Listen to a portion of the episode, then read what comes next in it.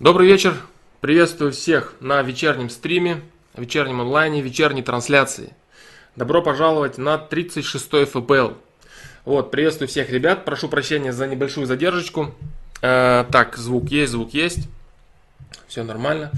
Вот, э, связано она была с тем, что я был не совсем готов. Сейчас у меня такой режим, что я э, сплю поздно.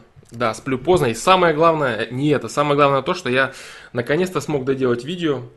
Э, оно готово, полностью готово, поэтому на этот раз э, могу сказать точно. Оно полностью готово, и оно лежит на компьютере, и я его выложу сразу, как только трансляция закончится. Видео под названием «Масштаб личности». Да. Э, вот это то, что я хотел сказать в начале стрима. Да, э, это то, что я хотел сказать в начале стрима. Продолжу я работу э, по всем остальным видео. Но сегодня вот, такой вот такая вот хорошая новость. Такая вот хорошая новость по поводу того, что сразу после трансляции, в течение, я не знаю, там, как оно загрузится на YouTube, в течение получаса, наверное, да, даже может быть меньше, можно будет увидеть видео после трансляции на YouTube, на канале. Вот, привет, ребят, всем, кто присоединяется. Павлингова, Валера Инфаркт, Танкист Николай, Жизнь музыканта, Макс Терехов, Дмитрий Ярошенко, Грин 3, Куанышка Кенов, Валера Гагрин, Пони Лесной, Кобаль 700, Мистер Хохотун, Сергей. Всем привет, ребят, Sugar Drums, Евгений О, постоянным всем зрителям и всем, кто будет сегодня впервые на трансляции или смотреть ее в записи. Вот, э, в принципе, все. В принципе, все, что я хотел сказать. Э, так, в целом, конечно же, понятно, да, что идет работа постоянно по видео. Э, очень много времени, свободного времени ушло на э, создание этого видео. Оно хоть и не длинное, но оно потребовало почему-то больших очень затрат ресурсов. Вот, поэтому, к сожалению, э, не так часто я мог отвечать на сайте на вопросы. Вот, но буду стараться. Буду стараться исправляться. Так, а сегодня приступим. Что касается продолжительности трансляции, я не знаю. Посмотрим. Посмотрим, да, просто посмотрим. Так, так, так, так. Все. Все. Э, приступим тогда. Приступим. Спасибо, спасибо, Валера. Спасибо, Валера Гагрин. Спасибо, дружище. Так, все, приступим. Э, можете задавать свои вопросы. Посмотрим, какие вопросы сегодня пойдут. Какие вопросы сегодня пойдут, на какие вопросы будут нормальные ответы. Посмотрим, что сегодня получится за стрим. В принципе, по, по, когда я проставлял тайм-коды на прошлом стриме, там я увидел порядка пяти или шести очень важных, очень полезных вопросов. Я, кстати, подумал вот над чем. Подумал, может быть, даже над тем, чтобы, если я считаю какие-то э, ответы какие-то вопросы и какие-то ответы на эти вопросы очень качественными, я считаю их достаточно такие полезными, я думаю ставить перед э, тайм-кодом восклицательный знак, чтобы люди, которые просматривают записи, они могли понять, допустим, где получилось интересное обсуждение, а где неинтересное. Но с другой стороны, я подумал, что то, что может быть интересно мне, и то, что я считаю качественным, оно может быть э, не всегда качественное не всегда полезно для других людей. Поэтому я от этой затеи отказался. Вот такие вот рассуждения. Вот такие дела. А вот такие дела. Ну, в принципе, можете написать э, свое мнение на этот счет по поводу того, что ставить какие-то знаки, обозначающие либо развернутый ответ, либо очень качественный ответ, на мой взгляд, потому что при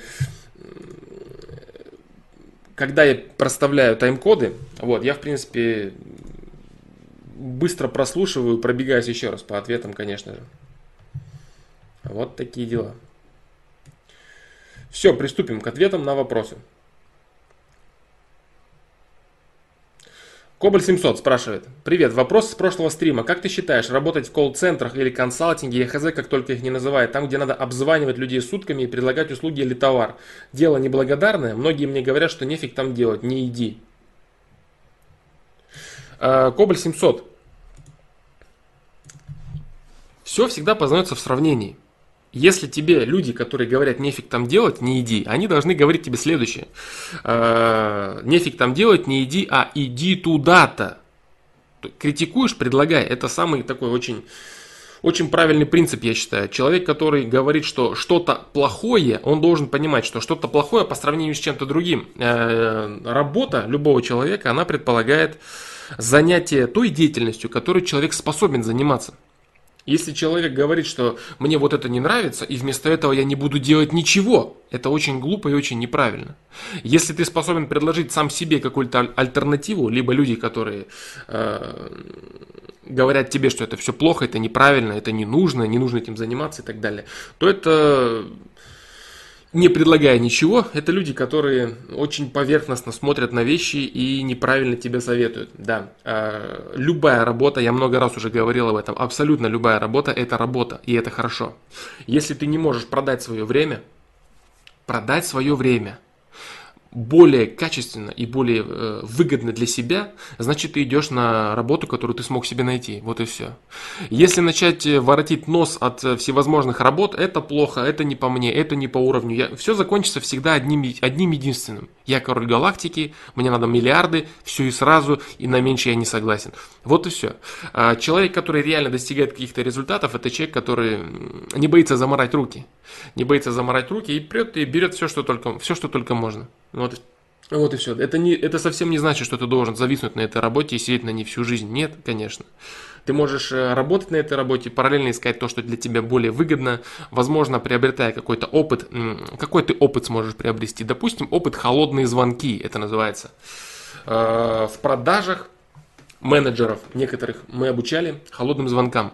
То есть это когда человек э, звонит кому-то впервые и проводит с ним первый, первый разговор, первый диалог. Вот, то есть в любом случае это будет определенный опыт, определенная практика для тебя. А говорить, что это все плохо, это неправильно, это не нужно, я не думаю, что это, что это правильно. А, и те, кто тебе это говорил, если они ничего не предложили, а судя по тому, что ты пишешь, они тебе ничего не предложили, потому что явно ты бы написал, что они тебе предложили, после того, как они сказали, что это дело неблагодарное, а вот это-то дело благодарное, например, да. Вот, но так как тут этого нету, я думаю, что... Э, я думаю, что тебе нужно идти работать. Потому что если ты спрашиваешь про эту работу, то значит альтернативы у тебя пока никакой нет. Если альтернативы у тебя нет, а работать надо, надо идти на эту работу. Э, RNet Drought DST. Э, тема свободная, тема у нас свободные, общие, все, что люди пишут, спрашивают в чате на то я и отвечаю. Причем отвечаю я сверху чата, поэтому если кто-то будет задавать вопросы свои, они будут отвечены немного позже, чем сразу они... Да. Так. А, Расул Джаналив, я не знаком а, с этим автором, о нем постоянно спрашивают, не постоянно, но редко, иногда точнее. Вот, а, я не знаю этого человека, Заходил я на сайт, потому что скидывали, с трудами этого человека я не знаком. Да. Так. Это быстро я отвечаю на то, что могу. На то, что могу. Евгений О пишет, обозначение качественных вопросов, хорошая идея. Ну вот опять же, да, качественные вопросы. Качественные вопросы, ну, наверное, на мой взгляд, наверное, на мой взгляд, и посмотрим. В общем, вот такая вот идея возникла, посмотрим, что, что из этого получится. Посмотрим, что из этого получится. Ну, какая разница, Кобаль 700, какая разница, что тебе будут говорить? А, какая разница, что тебе будут говорить? Твоя задача сделать дело, а дело твое заключается в том, чтобы продать товар. Если ты не можешь а, ничего другого сделать, ты не способен продать свое время лучше, значит у тебя недостаточно навыков, либо ты не можешь их продать. Вот и все. Поэтому иди туда, куда способен.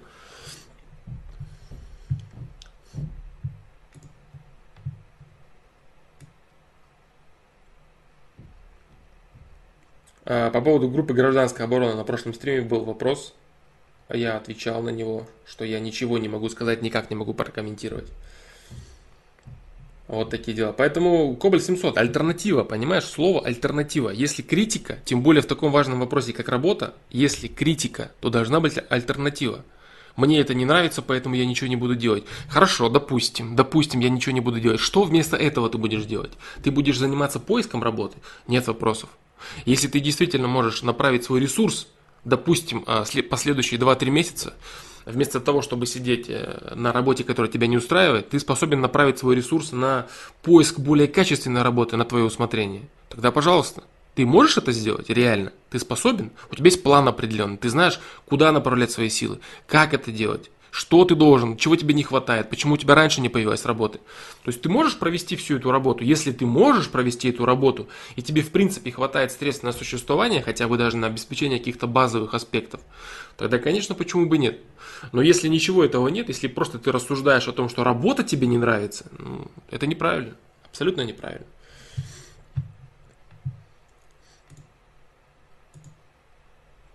Так, сегодня много вопросов по поводу деятельности всяких разных людей. Нет, я не знаю, а понял лесной. Хотя вот социальное лесничество что-то знакомо. Знакомый термин какой-то. Но я в целом не знаю я об этом человеке. Не припомню, по крайней мере, сейчас понял лесной, поэтому нечего сказать. Да. Нечего сказать на этот счет. Продолжим. Сергей спрашивает. Привет, три вопроса. Первый. Из-за чего случается детская смерть? А, я говорил на этот вопрос неоднократно, не хочу углубляться в эту тему. Второе, используется ли магия в политике? Я не знаю, что ты э, подразумеваешь под магией. Я не знаю, что, что ты вкладываешь в это слово для себя, потому что люди, каждый вкладывает для себя это разное. Вообще в политике используется логика. Третье. Чем будет заниматься популяция планеты после назревающей индустриализации, в частности Китай? Ну, твои три вопроса, на самом деле, они все очень широкие.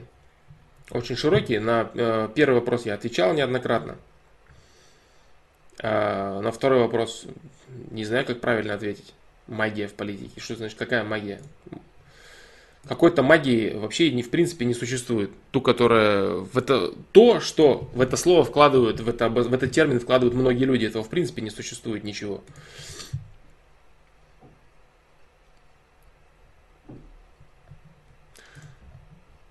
Так, сейчас. Вот. А по поводу э, населения чем будет заниматься? Население ничем не будет заниматься. Именно здесь надо, конечно, сейчас углубиться. Углубиться, да. Так, сейчас я подумаю, буду ли я отвечать на этот вопрос или нет. Надо, надо подумать.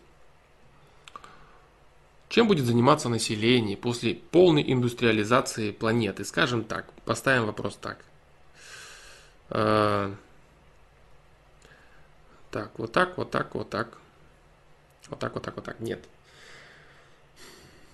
Скажу просто, что население ничем не будет заниматься после индустриализации, после индустриализации планеты. И все, что я скажу на этот счет сегодня, да, больше ничего. Что это значит, почему и так далее, я не буду говорить.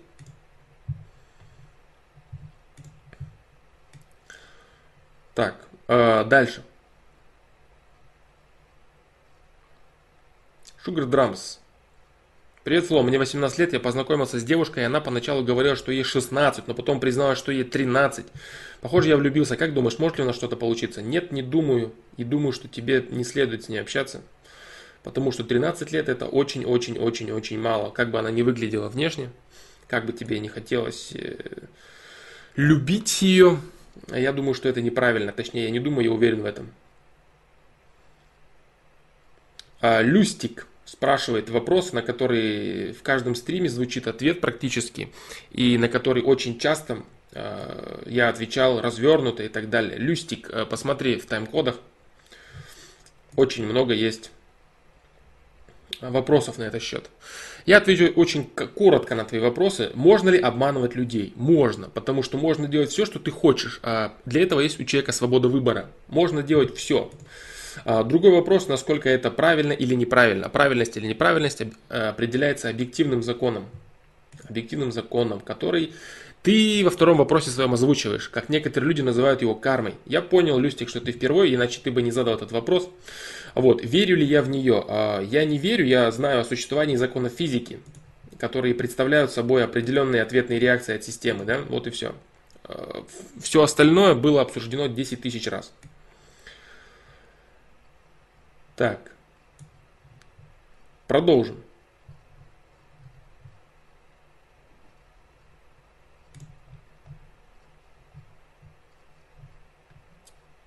Продолжим, продолжим. Так, так, так. Так вот, Sugar Drums, да, в продолжении твоего вопроса, это неправильно, и это не нужно тебе, самое главное. Самое главное, тебе это не нужно. Данила Дундронт, приветствую всех, кто присоединяется, да.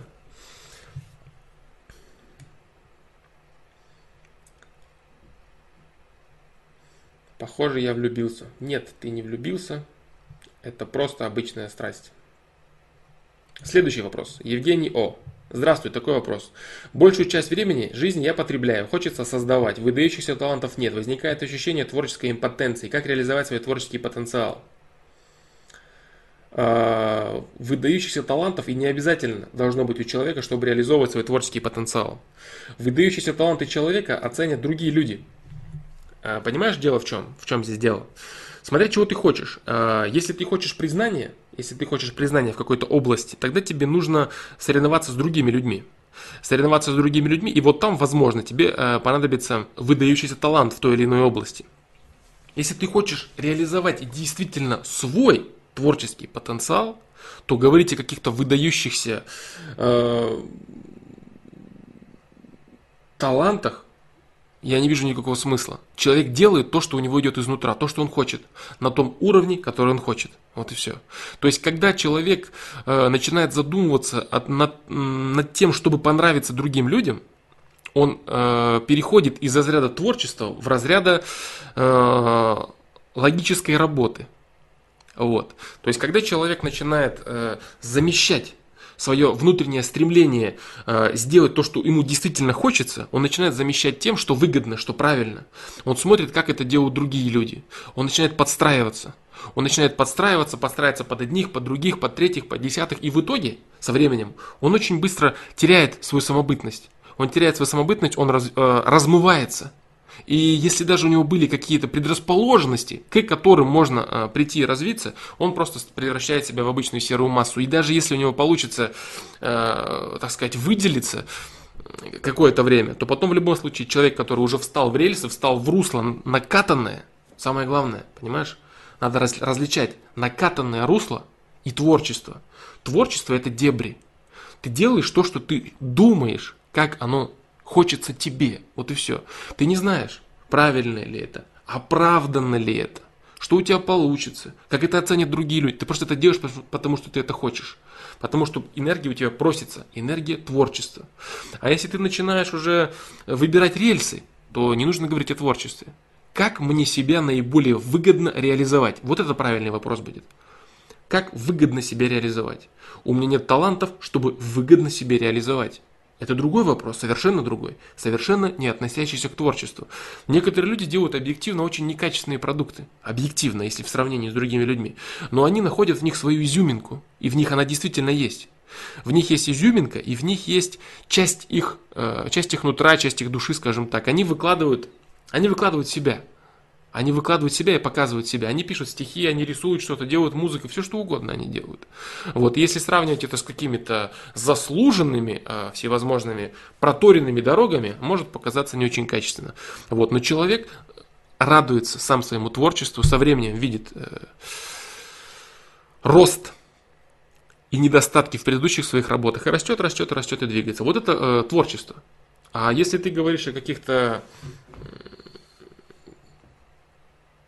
выдающихся талантах, то это именно идет э, разговор о конкуренции с другими людьми. Это немного не то. Это немного не то, да.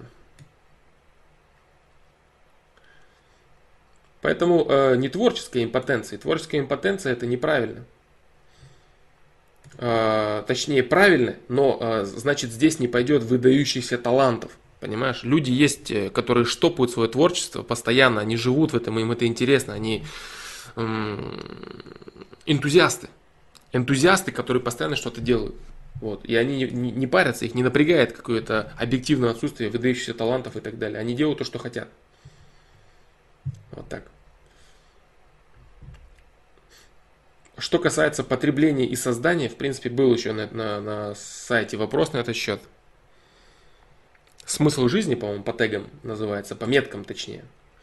А, по-моему, то ли смысл жизни, то ли позиционирование мужчины в социуме. По этой метке можно найти подобные ответы. Да.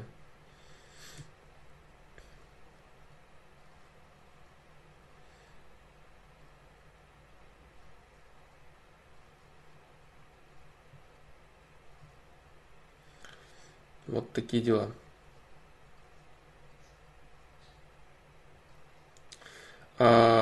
Следующий вопрос. Привет, что думаешь насчет Гнойного и чеченцев? Ничего не думаю, ничего не знаю на этот счет абсолютно.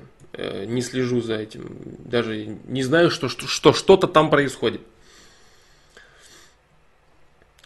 Жизнь музыканта. Привет, у меня странный вопрос. Я, я недавно заметил, что разговариваю со своей совестью. Она часто стоит рядом и дает мне советы в разных ситуациях. Стоит ли слушать ее?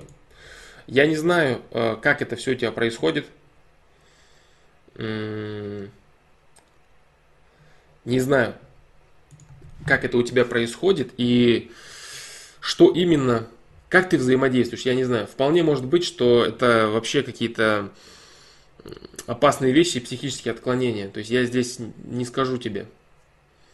В целом разговаривать со своей совестью это нормально, это правильно. Но вести речь о том, что она стоит рядом и дает тебе разные советы – это, конечно, не очень все звучит на самом деле, потому что это слегка процесс, который происходит, э, происходит э, от первого лица, скажем так, когда сам человек начинает э, работать сам, сам над собой и совершать поступки, направленные на окружающий мир, а не создает себе какие-то субстанции, с которыми он якобы взаимодействует. Это может быть, может быть опасно. Поэтому Я недавно заметил, что разговариваю со своей совестью. Ну, разговаривать со своей совестью это замечательно. Это называется рассуждать. Это называется рассуждать и стараться э, понять, почувствовал ли ты правильное или нет. Э, стараться понять разницу между логикой и совестью. Это некие рассуждения, связанные, связанные э, с чувствами. Да. Вот это и есть разговор со своей совестью. А рассказ про то, что она стоит рядом и дает тебе советы, это, конечно, может быть печально. Да. Дальше. Куаныш Кенов э, с книгами я не знаком этого человека. Может быть, какие-то вещи я где-то читал, может быть, всякое, не знаю я. В целом, в целом я сейчас абсолютно не читаю э, какую-то какую же, как бы эту информацию все назвать, совокупность. Даже философскую литературу я сейчас не читаю, потому что пока, в принципе, достаточно информации пока все хватает, пока никаких дырок э, заполнять сторонней информацией не нужно. Сторонней информацией, да.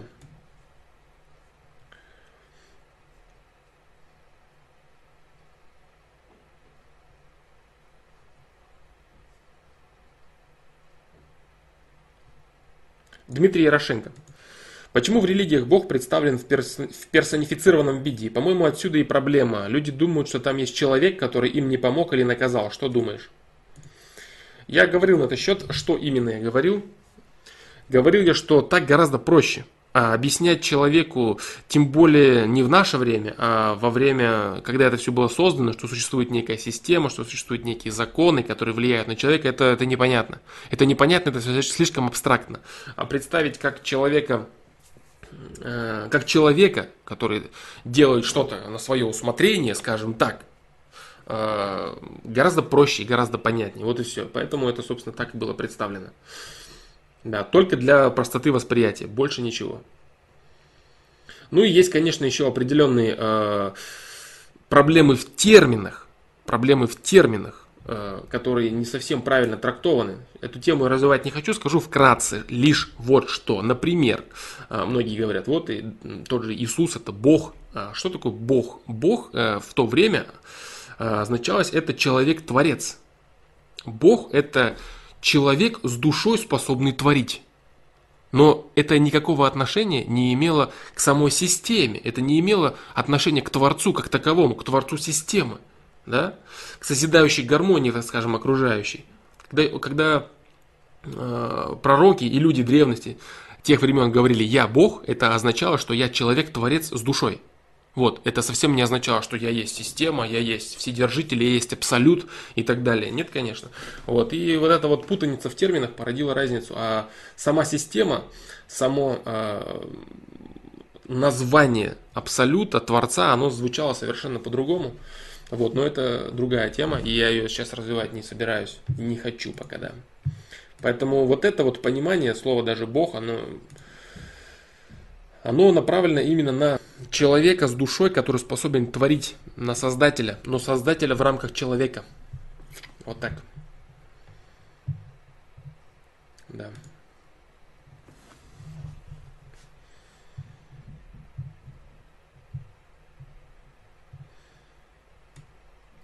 Так, э, так, так, так, продолжим, да. Продолжим. Так. Так, так, так.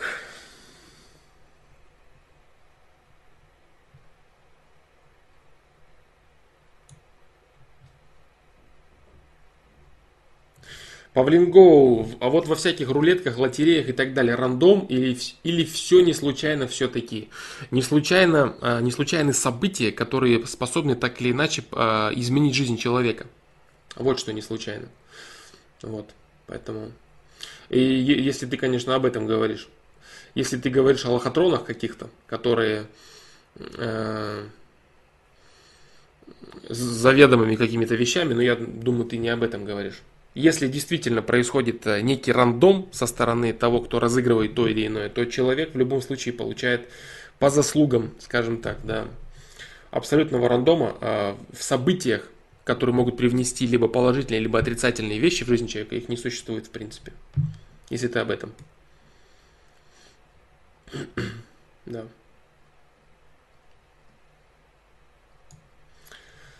Так.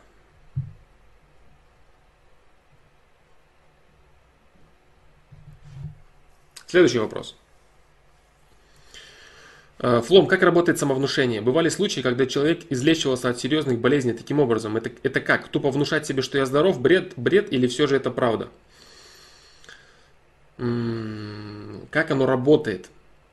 Самовнушение, оно работает следующим образом. Когда человек э, говорит, ну здесь вот вот это очень тонкий момент, когда человек просто говорит сам себе слова, что у него все будет вот так, вот так, абсолютно ничем не подкрепленный, ничем не оправданный и без, всякой, без всяких эмоций, то это просто пустышка, которая абсолютно никак не работает. Э, то самовнушение, при котором э, люди излечиваются, это не совсем самовнушение. Самовнушение это называется убеждать себя в чем-то. А то самовнушение, тоже вот опять же недоста- не хватает термина. То самовнушение, по которому люди излечиваются от серьезных болезней, это именно преобразование, правильное преобразование энергии. То есть, например, человек, который погряз в болезнях, почему он погряз в болезнях? Он погряз в болезнях, потому что он неправильно взаимодействует с окружающим миром, он неправильно использует энергетику, энергию свою, скажем так. Он неправильно взаимодействует с, с остальными людьми и так далее. Неправильно мыслит, неправильно думает, неправильно поступает, неправильно делает. Человек, который начинает осознавать все это, весь этот пласт своего застоя, так называемого, весь этот пласт всей своей проблемы, человек начинает... Э, человек начинает перестраивать свой организм, и вот эта вот его перестройка негативной и разрушительной энергии в созидательную и э, положительную энергию, она приводит его организм в совершенно другое состояние. И э, хаос, который был наведен болезнями, точнее предыдущими действиями и как следствие болезнями, он начинает помаленечку выруливаться, устаканиваться и выдавливаться.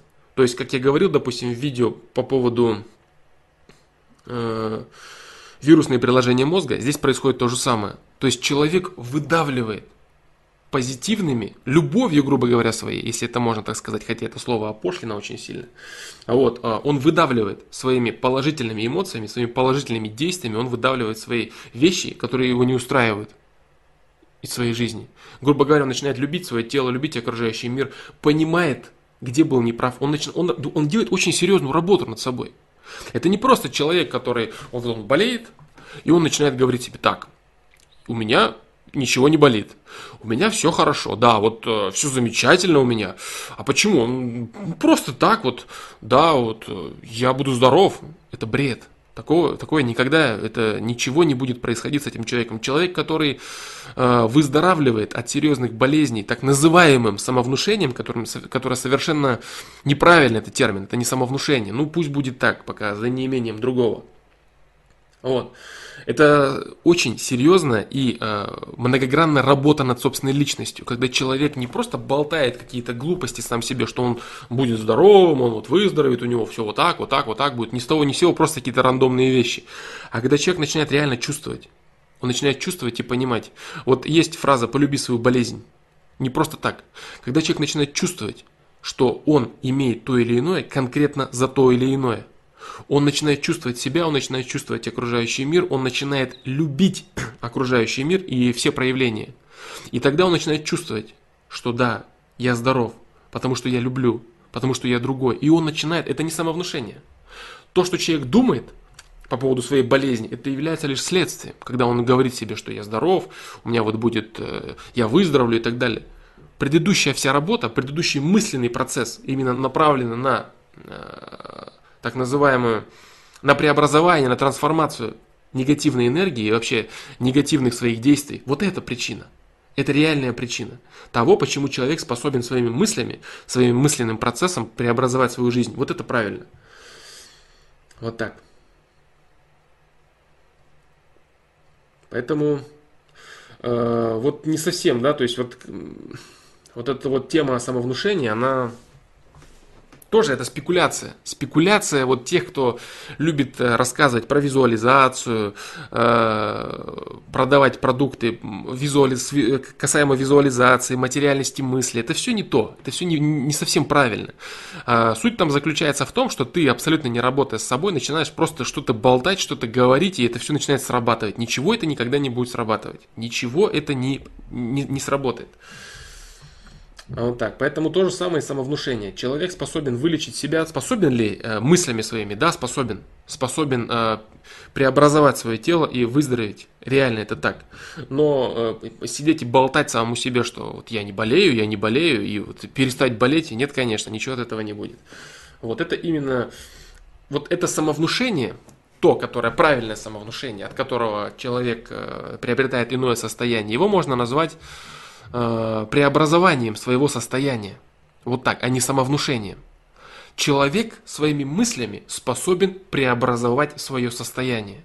Вот так это, я думаю, будет звучать более правильно. А самовнушение это как будто бы ты какой-то бред сам себе рассказываешь. Вот ты вычитал, что вот это вот белое, а не черное. И ты пытаешься себе это внушить, внушаешь, внушаешь. Это, конечно, чушь. Вот. А преобразовать своим мысленным аппаратом свое состояние из негативного и разрушающегося, разрушающегося, болезненного, в позитивное и созидающее, в здоровое, это возможно. Понимаешь, поэтому этот вопрос, он, этот, э, этот процесс, он немного сложнее, чем его принято э, понимать. Вот как, допустим, э, в вопросе выше по поводу Бога. Это вот человек, который ходит и на свое усмотрение вот наказывает. Вот он хочет убить кого-то, вот убивает, хочет дать благо, дает. Но это не так абсолютно, совершенно не так. Система просто реагирует на действия человека. Все. Здесь то же самое. Самовнушение. Вот сиди, рассказывай себе всякий бред. Нет, ничего подобного. Трансформация своей энергии, преобразование своей энергии. Вот это правильный термин. Ну пусть пока будет так, наверное, за неимением другого. Да, поэтому вот такие вот дела землянин. Э, не тупо внушать себе, нет, вот э, хорошо, хорошо ты сказал, что, тупо внушать себе, что я здоров. Нет, там э, совершенно другие мысли, другие процессы. Вот э, ключ к этому, это вот э, то, что я сказал выше в начале. Полюби свою болезнь, э, или как это можно выразить еще по-другому. Э, ну, полюби свою болезнь не потому, что ты болеешь, а потому, что... А потому, что это справедливо.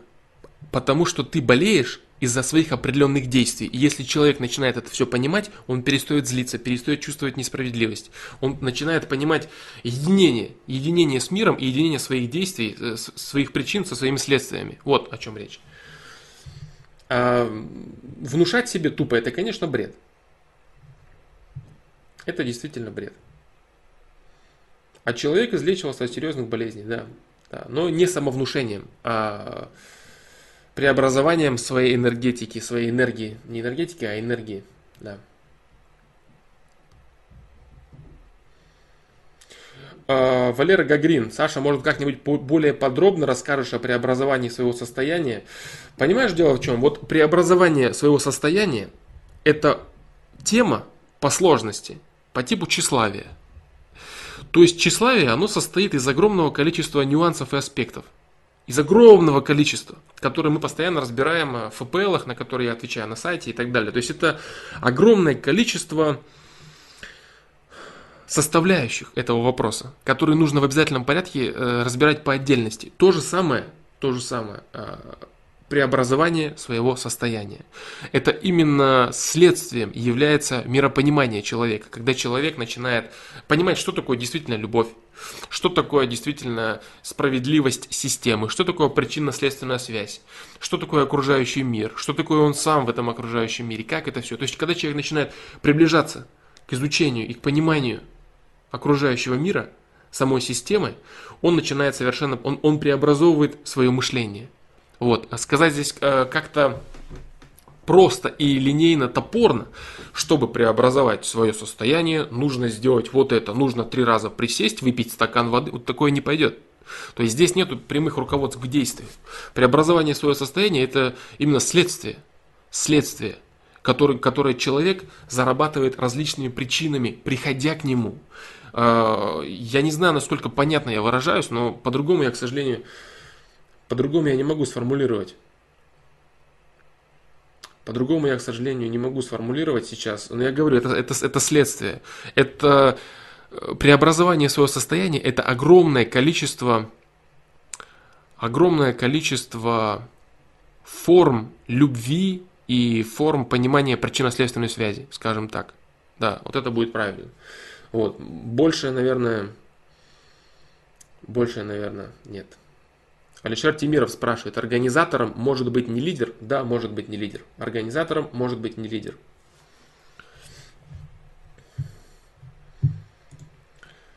Это такой блиц вопрос, который я отвечу сразу.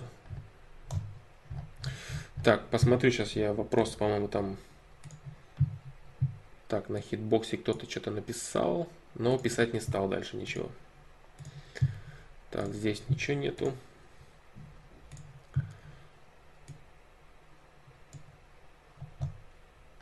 Так. А, Попрыгун 25 спрашивает. Привет, Флом. Если родители до сих пор опекают, считают ребенком в 26 лет, то возможно ли стать самостоятельным и успешным, если переехать в отдельную квартиру в том же городе или нужно переезжать в другой город, где у тебя никого нет, чтобы рассчитывать только на себя? Э, не совсем правильно ты мыслишь. Дело в том, что родители тебя считают, э, до сих пор опекают и считают ребенком в 26 лет, скорее всего, по причине того, что ты не доказываешь обратное. Понимаешь? То есть человек, который сидит и ждет возраста, вот он смотрит на свои часы, смотрит на часы и думает, так, вот сейчас э, вот я стану взрослым. Сколько? Мне уже 26 лет. И что это значит? Взрослость, она не меряется возрастом. Тебе может быть 16 лет, и ты можешь стать взрослым. А может быть 40 лет, ты можешь не быть взрослым человеком, которого нужно опекать. Э, ты должен доказать обратное. Доказать обратное поступками, своими решениями, которые реально работают. Понимаешь? Э, на этот счет я тоже много раз говорил. То есть не нужно стараться убегать. Ты сейчас пытаешься это сделать, переехать в другой город и так далее, начать. Нет, не нужно этого всего делать. Тебе нужно из имеющихся условий своими действиями и своими решениями доказывать родителям, что ты прав, а не правы они, если, тебе, если ты считаешь, что они действительно не правы. Понимаешь? Вот. Э, принимай решение. Говори, я хочу вот это сделать. Я вот так считаю нужным. А если получается так, что ты вот так вот говоришь, а потом родители тебе говорят, ну вот видишь, мы тебе говорили, что получится плохо и получилось плохо, так что я не, не хочу ничего слушать. Я сам взрослый, я сам знаю. Ну какой же ты тогда взрослый? если качество твоих решений находится на состоянии уровня ребенка. Решение. Понимаешь? Результаты. Результаты человека, который способен анализировать окружающий мир и совершать качественные поступки. Качественные поступки – это поступки, которые приводят к положительным результатам. У тебя есть такие поступки? Я говорю, очень часто люди считают, что они достигают определенного возраста, и вот теперь поэтому все должны считаться с ними. Я вот стал взрослый. Чем ты стал взрослый? Возрастом? Ну ты просто состарился, больше ничего не произошло. Ты просто потерял какую-то часть своего времени. На что ты поменял свое время? На что? Что ты можешь в своей жизни? Вот тебе 26 лет. Что ты можешь в своей жизни, чем ты занимаешься. Если у тебя какое-то хобби, если у тебя работа, если у тебя знания, если у тебя э, знания, понимание о мире, люди какие-то, результаты самое главное, которые, которыми ты можешь доказать, что вот я взрослый. Если нет, значит стиснув зубы, слушай, что тебе говорят люди, которые имеют результаты и понимание лучше, чем у тебя. Вот в чем дело. А вот это вот стремление э, детей, причем без разницы, сколько им лет, стремление детей выпятить из себя взрослых, это неправильно. Да. То есть ты неправильно задал вопрос. Если бы, смотри, э, попрыгун 25, если бы ты задал вопрос вот так. Привет, Флом, если родители до сих пор опекают, считают ребенком меня, который в 26 лет сделал вот это, поступил сам туда, вот это решил, вот это вот захотел, сделал, и у меня получилось, а вот родители, которые мне говорили вот это, что не является действительным, э, правильным для меня. Вот это они мне говорили, это не сработало. Вот это они мне говорили, это не сработало. Вот они сами вот это, вот это, вот это делают, у них ничего не получается, они ничего не могут, ничего не умеют. А я все, что делаю, мне все получается, и меня все равно не ценят и считают ребенком. Вот это правильный вопрос. Понимаешь? В таком случае, значит, просто присутствует банальное э, неуважение к твоим интересам и э, стремление э, ребенок для себя, скажем так. Ребенок для себя, ребенок это моя собственность, я хочу быть главным, я хочу вот управлять и так далее. То есть вот здесь э, элементарное эго человека, эго родителя, который пытается который пытается самоутвердиться на своем ребенке и доказать, что вот он хозяин, и вот его должны слушать. Вот. Результаты. Результаты. Если у тебя есть результаты, которыми ты можешь оперировать, которые действительно весят чего-нибудь, значит э, ты молодец. Значит тебе незаслуженно не слушают. А если их нет, значит заслуженно. И не надо никуда ломиться, не надо никуда бежать. Черпай свой ресурс, какой ты можешь, и доказывай э, результатами, что ты взрослый. Доказывай это, доказывай поступками. Поэтому это очень важно. Очень важно именно доказывать поступками, а не какими-то своими хотелками. Так, а тем, кто присоединяется, еще хочу сказать э, тоже заранее, что после, по окончанию этого стрима я выложу видео, которое будет называться «Масштаб личности». Да, оно готово уже. Я не успел его, к сожалению, выложить, оно зарендерилось, но загружать на YouTube времени не осталось. Так, следующий вопрос. Снова попрыгун 25 спрашивает. В поиске себя сменяю одну работу на другую. После ухода с работы думаешь, что выбирать дальше. Долго думаю, что да как, что выбрать. С каждой попыткой такое ощущение, что живя с родителями, так, нет, это не то. Долго думаю, что да как, с каждой, с каждой попыткой срок выбора деятельности все увеличивается от полугода и далее. Из-за боязни ошибиться это происходит. Стараюсь выбирать тщательнее, в, в какие сроки желательно укладываться и как не растягивать это надолго. Нету никаких сроков, по поводу сроков принятия решений, единственное, что я говорил в видео о саморазвитии, э, не должно быть поспешных решений, и если ты все-таки не принимаешь решение в короткий срок, значит э, это тебе не нужно, вот и все. Что касается вот даже твоего этого вопроса, смотри, ситуация. Ты сменяешь одну работу на другую, значит у тебя пока отсутствуют результаты даже в работе, и твои родители это видят. Они это видят и заслуженно тебя корректируют. Они говорят тебе это неправильно, это неправильно вот это ты не прав вот в этом, делай вот это, понимаешь? Вполне может быть такие диалоги между вами. Потому что у тебя в этом отсутствуют результаты. Вот и все. Из-за боязни ошибиться это происходит. Не нужно ничего бояться, а тем более ошибок своих собственных. Это я говорил на тему ошибок, что это не ошибки, это просто попытки. Попытки. И положительный результат достигается, э, мерится попытками если следующая попытка, разумеется, да, если следующая попытка всегда является более качественной, чем предыдущая. Если человек делает постоянно одно и то же, одно и то же, одно и то же, никаким образом не повышая качество своих попыток, это очень печально, потому что человек э, не будет переходить никаким результатам и будет иметь то, что он имеет. А, вот, а если человек э, ошибается, делает попытку, анализирует свою попытку, делает новую попытку уже на базе своего анализа, и так делает, делает, делает. Качество решения его возрастает, вероятность положительного исхода от каждой попытки увеличивается. Вот это правильное, абсолютно правильное и логичное распределение своих ресурсов. Ошибка, анализ, действие. Увеличенная вероятность положительного исхода. Вот и все. А если ты постоянно боишься или ты постоянно не делаешь никаких выводов из твоих вещей, то, то родители вправе тебя считать ребенком. Да? А, в вопросе, в продолжении вопроса попрыгун спрашивает. Наверное, я неправильно сформулировал. Стоит ли переезжать мне уже? У меня такое ощущение, что живя с родителями, мне тяжело реализовать себя. Стоит переехать на квартиру, что, ну, наверное, чтобы, да, чтобы развиваться самому и понимать, что я теперь буду рассчитывать только на себя, ведь кроме меня никто меня не разовьет. А почему ты не можешь сделать того же самого, проживая с родителями? Почему ты не можешь этого сделать? Ты думаешь, что ты сможешь себя заставить, если ты кинешь себя в другой город? Если ты не можешь заставить себя там, ты не сможешь заставить себя здесь. Почему? Потому что у тебя нет осознания. А, то, что тебя жизнь будет подгонять и заставлять э, выживать, тебя будет лишь раздражать и злить. Ты будешь хотеть вернуться, тебе будет, э, ты будешь находиться в состоянии постоянного раздражения, постоянной раздраженности, постоянного неудовлетворения. И родители постоянно точно так же будут тебя спрашивать и долбать тебя о твоих результатах. А если у тебя их не будет, ты, соответственно, будешь точно так же недоволен собой и родительскими э, наставлениями, скажем так, да. Э, в тот же город, э, э, какой смысл в этом?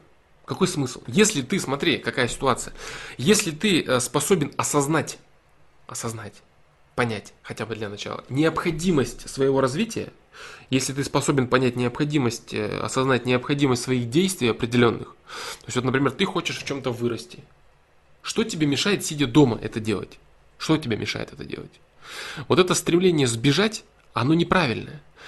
Уходить от родителей уместно в том случае, если твоя личность действительно начинает проситься, скажем так, э, к созданию и построению своего центра принятия решений. Если твоя личность действительно доросла до этого момента.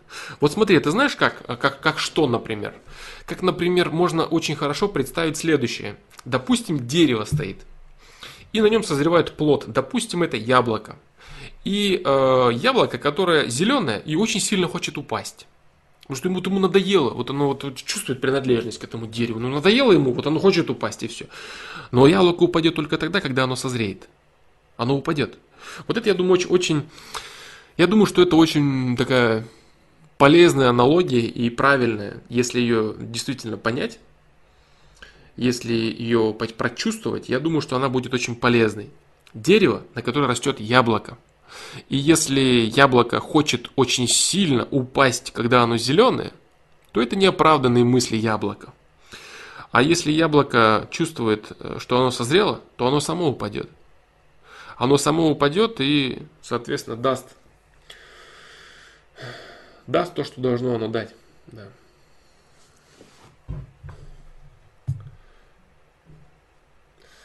Вот так. Э, поэтому не думаю я, дружище, что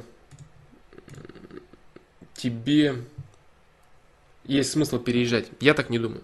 Да. Хоть тебе и 26 лет, хоть я очень часто говорю о том, что да, человек должен создавать свой, но человек должен создавать, человек должен создавать свое. Создавать. Он должен уходить для того, чтобы создавать, а не для того, чтобы просто он хочет уйти, потому что его долбают, ему мешают. Нет. Развейся, созрей. Созреть до такой степени, что, чтобы, чтобы ты упал с дерева со своего. Но вот этого не происходит. Я вот, допустим, из тех, которые, из тех двух вопросов, которые ты написал, я этого не увидел абсолютно. Что касаемо работы, что касаемо твоих рассуждений. Вся твое стремление это просто ломиться из квартиры. А почему ломиться? Потому что тебя там не уважают, не признают. А есть ли что признавать в тебе? Есть ли что-то, что в тебе признавать можно? Если ты как только ты осознаешь, что тебе нужно делать. Ты сможешь это делать. Если, конечно, вопрос стоит так, что э, ты из, неблаг... из неблагополучной семьи, у тебя э, дома постоянный скандал, у тебя дома постоянный ругань, тебя пилят ни с того ни с сего, или там кто-то пьяный, и родители, или там брат, старший, младший и так далее. То есть тебе плохо, и ты реально никак не можешь помочь, действительно не можешь помочь, то тебе имеет смысл съехать и развивать себя для того, чтобы помочь своим близким людям впоследствии. Вот и все, потому что так ты ничего не сможешь сделать. А если вся твоя, все твое стремление переехать заключается просто в том, что вот меня дома не уважают, вот я мужчина, мне 26 лет, так ты докажи поступками. Дома возьми и докажи. Даже своим домашним людям. Своим родителям или кто там тебя не уважает. Докажи это, докажи. Вот. Если ты можешь, сделай. Не можешь, значит осознавай, что ты не можешь. Осознавай, что тебе не хватает результатов.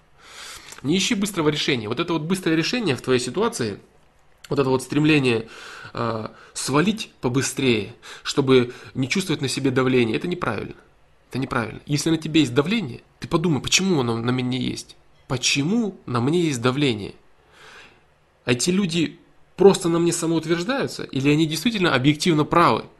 И у меня нету никаких результатов, и нету никаких э, аспектов, за которые действительно э, меня можно уважать, грубо говоря. Может быть, все так? Вот, то есть я думаю, что тебе нужно над собой поработать.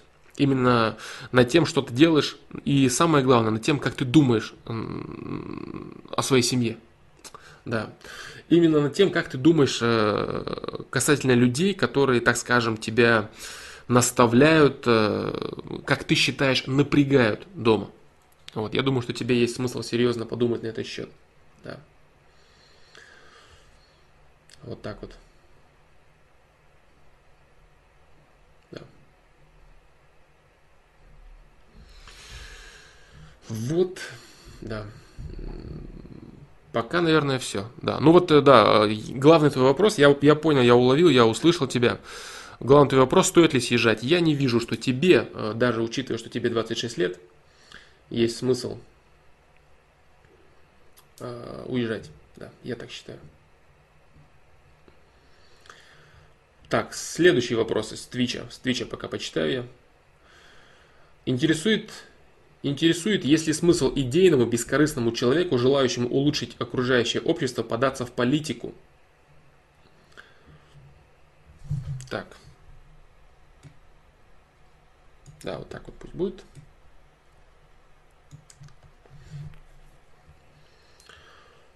Так, ну давай продолжим. Сейчас, э, да, Сайза Хекса. Сейчас я отвечу. Сейчас я вернусь к этому вопросу. А, обсудим а, с попрыгуном его вопрос дальше. Продолжение вопроса. Но я скорее не ищу уважения родителей. Я знаю, что они меня любят. Я боюсь того, что если я не начну самостоятельную жизнь, то я могу надолго, э, то я могу надолго могу остаться с родителями, вплоть до 40 и страшные картины рисуются. Что тебе мешает развиваться с родителями? Что тебе мешает развиваться? Если родители будут тебя обеспечивать и дальше, и ты будешь жить на съемной квартире, ты будешь дальше деградировать. Какое, какое огромное количество людей, у которых есть условия, съезжают от родителей и ничего не меняется. Ничего не меняется. Человек, он способен, он способен только лишь понять, созреть и начать действовать. Где он это будет делать, не имеет никакого, не имеет никакого значения. Я тебе говорю, съезжать от родителей имеет смысл только в том, что если условия не предрасполагающие к развитию, если там реально есть такие условия. Я привел их выше. Если ты говоришь, что тебя любят родители, если ты реально говоришь, что они тебя любят, это на самом деле очень... Это вот, вот эта вот фраза, да, которую все так э, пренебрежительно разбрасываются. Я люблю того, там, меня любят, я люблю, меня любят, я люблю меня. Это не, не совсем правильно, наверное. Вот. Э, Ну, может, девушку привести хочет. Если хочет привести девушку, пусть так и говорит. Да. Если хочет привести девушку. Его вопрос совершенно в другом. Его вопрос в том, что родители его считают ребенком. Понимаешь, в чем дело? Родители его всегда будут считать ребенком. Хоть ему 60 лет будет. Его родители его всегда будут считать ребенком. И это нормально абсолютно. Они его считают ребенком. Ничего страшного в этом нет. Он их ребенок и будет всю жизнь. Вот. А если это человек, который никакими своими действиями, я говорю, он не созрел. То есть человек, который не созрел, привести он хочет девушку. Ну, снять хату для того, чтобы с ней э, полгода побарахтаться в кровати. Это что, самостоятельность и взрослость, что ли?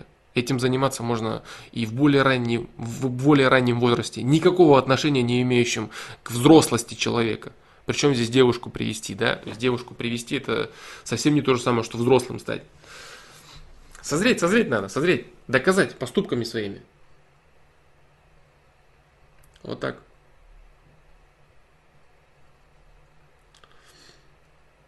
Поэтому, если ты действительно видишь, что ты можешь для себя улучшить, вот ответь себе на вопрос. Что ты можешь в себе улучшить, съехав от родителей, чего ты не можешь улучшить в себе сейчас? Что именно? Что? У меня будет свобода. Так, замечательно, отлично, свобода. Вот как используют свободу, например, а, люди, играющие в доту, например, в интернете, анонимы, да, как они используют свободу общения. Я думаю, всем известно тем, кто это делает. Или делал, или слышал хотя бы, в демотиваторах видел, как люди используют свободу общения в интернете, анонимы, как они это делают. У них есть свобода. Как они ей распоряжаются? Они рассказывают, что они думают о родителях других людей, о том, как они имели с ними замечательные половые сношения и так далее, да? А вот они что делают. Вот это свобода. А, поэтому гнаться за свободой, это, конечно, замечательно. Но еще более замечательно это правильно ее использовать. Я хочу свободы, молодец. Что ты будешь делать? Ты свободен. Твои действия. Что ты можешь сделать такого, чего ты не можешь сделать дома? Что? Что именно? Ты, можешь, ты не можешь устроиться на работу.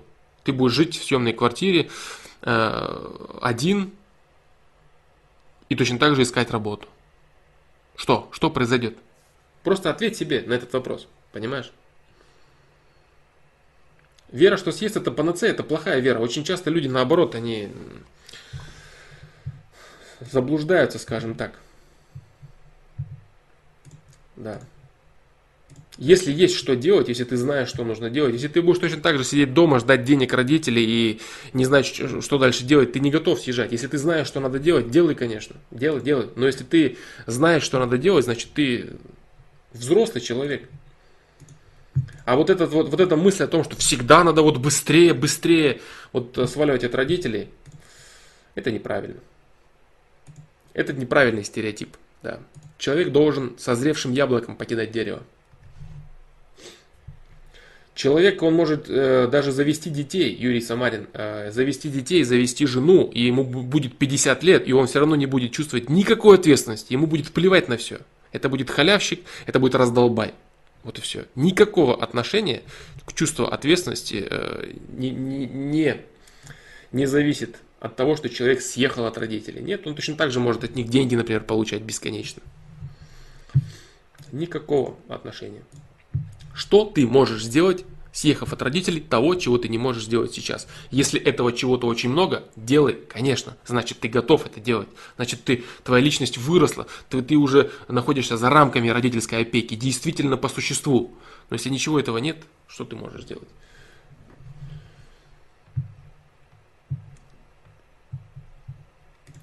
Так, э вот так, все, попрыгун. Я думаю, что я тебе ответил то, что я думаю по этому поводу. Да. Следующее. Сайза Хекса интересует, есть ли смысл идейному бескорыстному человеку, желающему улучшить окружающее общество, податься в политику. Если ты хочешь э, улучшить окружающее общество, ты можешь найти большое количество э, действий для себя и дел, которые ты можешь делать, не подаваясь в политику. Политика для человека идейного, э, бескорыстного и желающего улучшить окружающее общество может быть в очень редких и крайних случаях лишь следствием. Допустим, он э, делает очень долго какое-то дело, либо он является уже каким-то человеком и э, для того, чтобы расширить горизонты своей имеющейся деятельности, например, человек подается в политику. Все. А рассказы про то, что я, я бескорыстный, идейный, я пошел в политику, ну это, конечно, не очень, не очень э, правдоподобные рассказы. Да. В целом, да, а, политика – это возможность, действительно возможность. Ну, конечно, ну, ну, надо понимать следующее, что человек э, идейный, бескорыстный, желающий улучшить окружающее общество, если он подается в политику, то он должен понимать, что он будет сталкиваться там совершенно иными людьми, совершенно иными людьми, с корыстными, неидейными и не желающими улучшить окружающее общество. Вот, и он будет сталкиваться на всех уровнях. Это будут и его э, сослуживцы, скажем так, это будут его начальство и прочие, прочие люди. Да, будет огромное количество людей. И э, он должен давать себе отчет вот в чем, сломает ли его это или нет. Если он будет думать, что вот он сейчас придет и будет сеять радугу, и все будут кивать ему и радоваться, хлопать в ладоши, то этого не будет, этого не произойдет. Система будет его пытаться сломить э, и делать то, что она делает. Да. Большинство. Что, что делают большинство политиков, скажем так. Да. А также интересно, можно ли узнать, кем был в прошлой жизни. А, нет, нельзя. Мозг этого не помнит. А все воспоминания, они... Долгосрочная память... Долгосрочная память, она в ДНК. Да. Дезоксирибонуклеиновая кислота. Вот такие дела.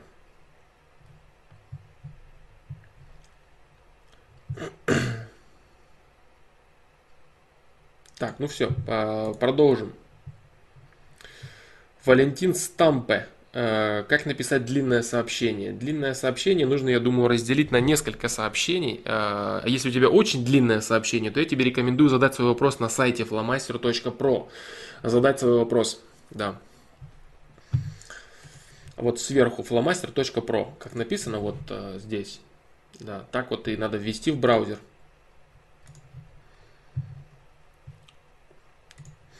Да.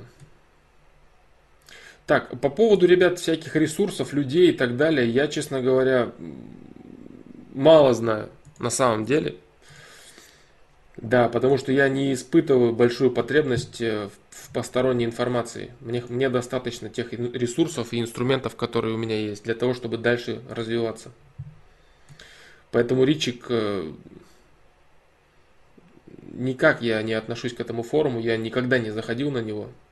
И канал этого человека я тоже не знаю.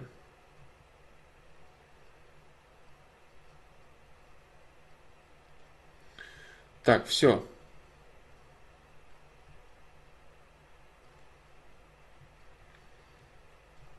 Продолжим с, с вопросами на YouTube. Да. Грин 3 спрашивает. Вопрос к теме о запретах. Как думаешь, какие вещи в стране стоит запрещать однозначно, а какие целесообразнее разрешать, чтобы держать под контролем или проводить какую-то антипропаганду и так далее? Это хороший вопрос. Это вопрос хороший. Я считаю, что однозначно следует запрещать продажу наркотических средств. Да. А, причем всех видов. Это табак, алкоголь и э, всевозможные виды наркотиков. Вот это, я считаю, однозначно нужно запрещать. Да. И нужно запрещать пропаганду э, в принципе сексуальной какой-то жизни, а уж не говоря про пропаганду нетрадиционной ориентации детей э, несовершеннолетних. Именно несовершеннолетних. Причем не на каких-то бумажках и законах, а действительно так. Вот, потому что человек, который не сформировался, человек, который не сформировался до 18-20 лет, он может э, привнести в свою жизнь очень серьезные ошибочные вещи, которые он будет, э, быть может, даже не в состоянии исправить, став человеком да, перестав э, быть животным, а став человеком. Допустим, дети, которые подсаживаются в раннем возрасте, в 15-14 лет на какие-то наркотики, начинают, насмотревшись дебильных э, рэперов в портках курить траву, марихуану и так далее, или употребляют еще какие-то более э, серьезные вещи, насмотревшись всяких гуфов и еще всяких дебилов. Поэтому это печально. Однозначно я считаю, Однозначно я считаю запрет. Алекс Т, по твоему мнению, каннабис это наркотик? Да, конечно, естественно. А что насчет каких-то уроков сексуального просвещения в школе? Это ужасная, отвратительная вещь, неправильная. Э, для чего это может быть полезно? Может быть полезно. Для того, что сейчас огромное обилие неконтролируемого порно в интернете, и ребенок все равно а, рано или поздно, а сейчас очень рано, он начинает э, видеть это все это никак не закрыть, это не спрятать от человека. Это не спрятать от человека, который в принципе к этому абсолютно не готов. То есть маленькие дети, они смотрят все это, и это реально так. То есть новое поколение людей, которые сейчас, которым сейчас 10 лет, например, вот, они вырастут совершенно другими людьми, совершенно с другим э, вообще пониманием мира, с мироощущением мира. С мироощущением не мира, а просто с мироощущением, да. Вот так.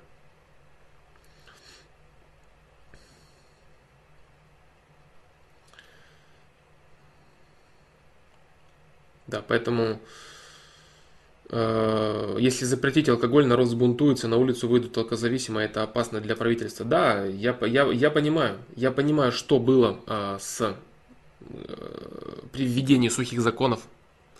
Это всегда вызывало огромный всплеск преступности. Любые э, сухие законы, запреты, они всегда обходятся. Вот в этом-то все, в принципе, и дело, что человек должен э, сам выбирать. Сам выбирать. Очень много раз я говорил именно об этом. Что человек должен выбирать сам. Э, огромное количество нынешних алкозависимых действительно будут очень большие проблемы. И, скорее всего, любой сухой закон встретится огромным негодованием и будут еще большие проблемы. Очень, очень, очень, э, очень серьезные проблемы. Да, говорить... Э, вот если прямо сейчас что-то взять и запретить, то ничего я бы не запрещал, абсолютно ничего. Э, я сказал, что бы нужно было бы запретить в принципе в государстве, но на самом деле в государстве нужно не запрещать, а в государстве нужно взращивать.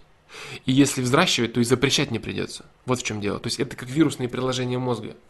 Понимаешь, наверное,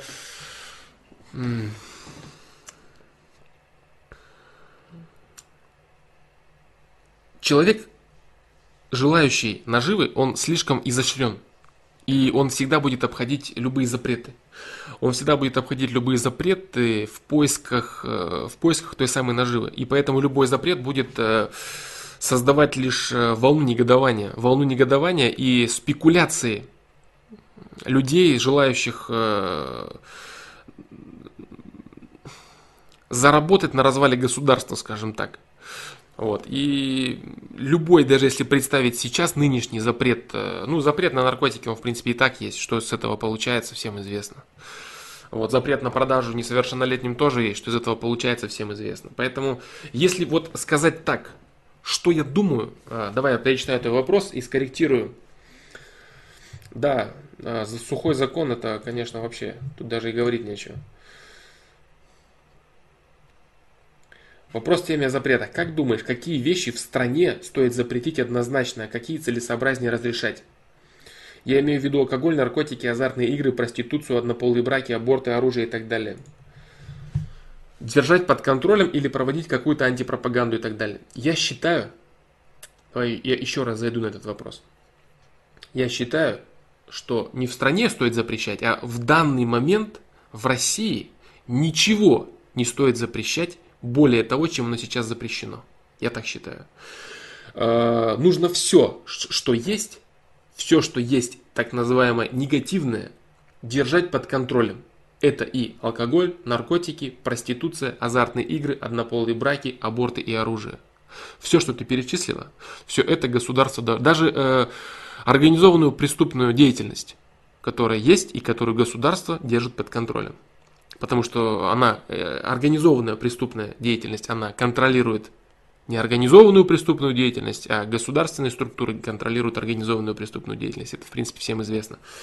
Вот, поэтому, поэтому не нужно, а, не нужно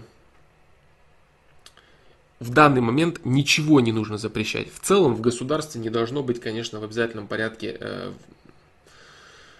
как я сказал, наркотиков и пропаганды, пропаганды нетрадиционной сексуальной ориентации до того момента, как человек э, созреет и, сможет э, объективно воспринимать информацию. Да. Я так считаю. Но, но не сейчас. Не сейчас. не сейчас. Вообще я считаю, что нужно не запрещать, нужно взращивать. И посредством взращивания будет выдавливаться ненужное. Запрет всегда приводит к обратному эффекту. Всегда запрет приводит. Если ребенку говорить, что курить ни в коем случае нельзя, он будет в этом лишь видеть какой-то азарт и интересность. Я нарушаю закон, я курю, я крутой. То же самое с наркотиками, с алкоголем и прочим. Любой запрет всегда вызывает отторжение. То же самое запрет в паре. Ты вот это вот не делай, ты вот это вот то. Хочется сделать наоборот. Вот, поэтому для, э, любой запрет это взращивание. А то, что сейчас государство держит под контролем, все те вещи, которые ты перечислила, это, это нормально, это естественно и это правильно. Вот так. Так, сейчас одну секундочку.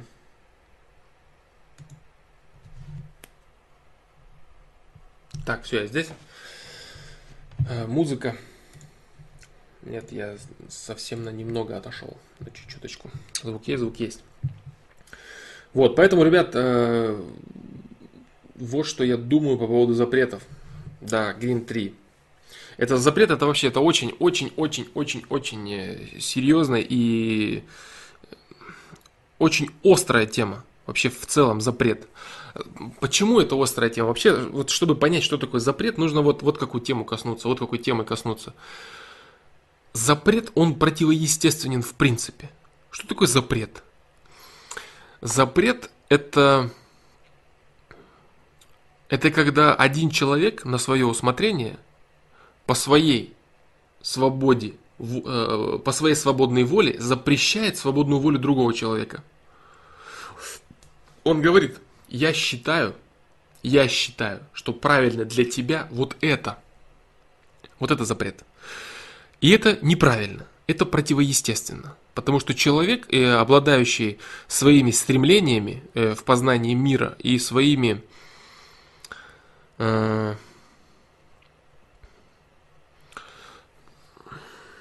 своей свободой воли, человек сам хочет изучать мир и понимать, что правильно, а что нет. Другой вопрос, да, тот баланс, о котором ты говоришь, когда человек может себя очень серьезно повредить он может себя покалечить, абсолютно не понимая, что он делает. Вот это серьезный вопрос. Но борьба с той же самой э, наркомафией, например, она предполагает очень жесткие меры.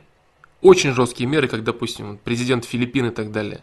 Что тоже вытекает в определенной крайности. А, поэтому в целом любой запрет, правильный запрет, это взращивание противоположного. Вот это запрет. Если ты не хочешь, чтобы человек что-то делал, взрасти в нем противоположное стремление, чтобы он хотел делать что-то другое. Вот так. Поэтому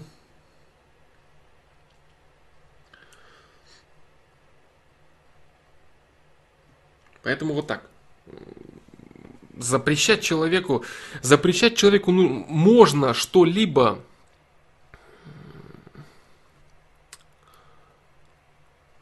лишь стараясь объяснить ему, почему это плохо. Вот и все. То есть лишь стараясь объяснить человеку, почему это плохо. Да. То же самое, как родители, например, детям. Если, конечно, дети находятся в том возрасте, в котором они способны что-либо понимать. Да. А если начать рассказывать, что да, вот э, пусть что хотят, то и делают, все, допустим, вот дети вот в 12 лет, вот они пошли в школу, пусть они смотрят порнографию, хотят они эротики, пусть эротика будет, хотят наркотики, пусть наркотики, алкоголь хотят купить, пусть покупают. Это же свобода воли, это бред, это неправильно. Человек не готов, не готов к принятию своих выборов. Но сейчас то, что происходит, то, что происходит сейчас, э, есть определенные рамки – определенные рамки, что считается, что правильно вот так, правильно вот это, наркотики это вообще неправильно, алкоголь вот так, табак вот так, вот так вот. Это более или менее рамки, приближенные к реальности. А стараться что-то сузить и прям людей всех заставить, э, люди, они огрызаются на любой запрет. Даже если они понимают, что это правильный запрет, они будут огрызаться. Это нельзя. Да как это мне нельзя? Да вот я хочу. То есть человек просто тупо из принципа будет огрызаться на любой запрет. Он не будет думать над тем, правильно это или неправильно. Его будет раздражать сам факт того, что ему кто-то что-то запретил. Его бесит, что кто-то считает возможным для себя. Потому что каждый человек мнит себя пупом, пупом земли. Любой человек считает, что мир крутится вокруг него, он самый главный, все ему должны и обязаны. И тут вдруг ему кто-то что-то запрещает. Он возмущается. Он возмущается, бунтует и огрызается. Вот что породят запреты. То, что, то, что они порождают, порождают в отношениях, то, что они порождают, вот тупые запреты, что они порождают во взаимодействии детей с родителями. Ты вот это вот не делай, потому что. И все. И что из этого получается, всем известно. Поэтому сейчас в нынешнем, вообще в стране, я сказал, да, что было бы хорошо. До момента э, созревания человека в человека я бы запретил вот эти вещи. Вот в данный момент менять что-то сейчас очень опасно. Очень опасно. Это вызовет лишь всплеск негодования. В целом, а, в целом, я говорю, я за то, чтобы а, запрещать то или иное методом взращивания противоположного. Да. Это самый лучший запрет. Взрастить противоположное. Да. Вот так.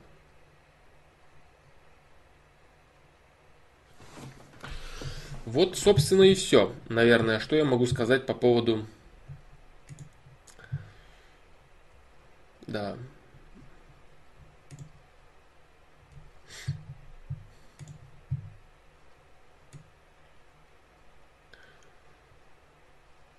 Как религии будут или должны развиваться в будущем?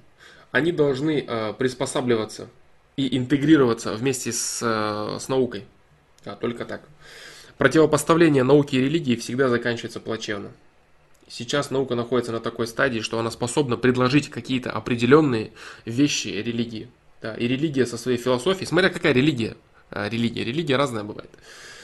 Вот, а, совокупность философских учений религии о мироздании. Если религия начнет рассказывать про обряды какие-то бесконечные, которые вот обязательно нужно делать, это одно. А если религия будет способна предложить мировоззренческую модель мира со своей причинно-следственной связью, это одно. А если она будет рассказывать, что вот обряды и вот деньги носить, это, это обязательно нужно делать, то в таком случае наука только пальцем о виска может покрутить и сказать, что не, ребят, не надо этого делать. И она будет права. Вот поэтому, смотря что э, будет предлагать из имеющегося у себя арсенала, смотря что будет предлагать. Я считаю, а, на мой взгляд, будет а, целесообразно соединение науки с религией со временем.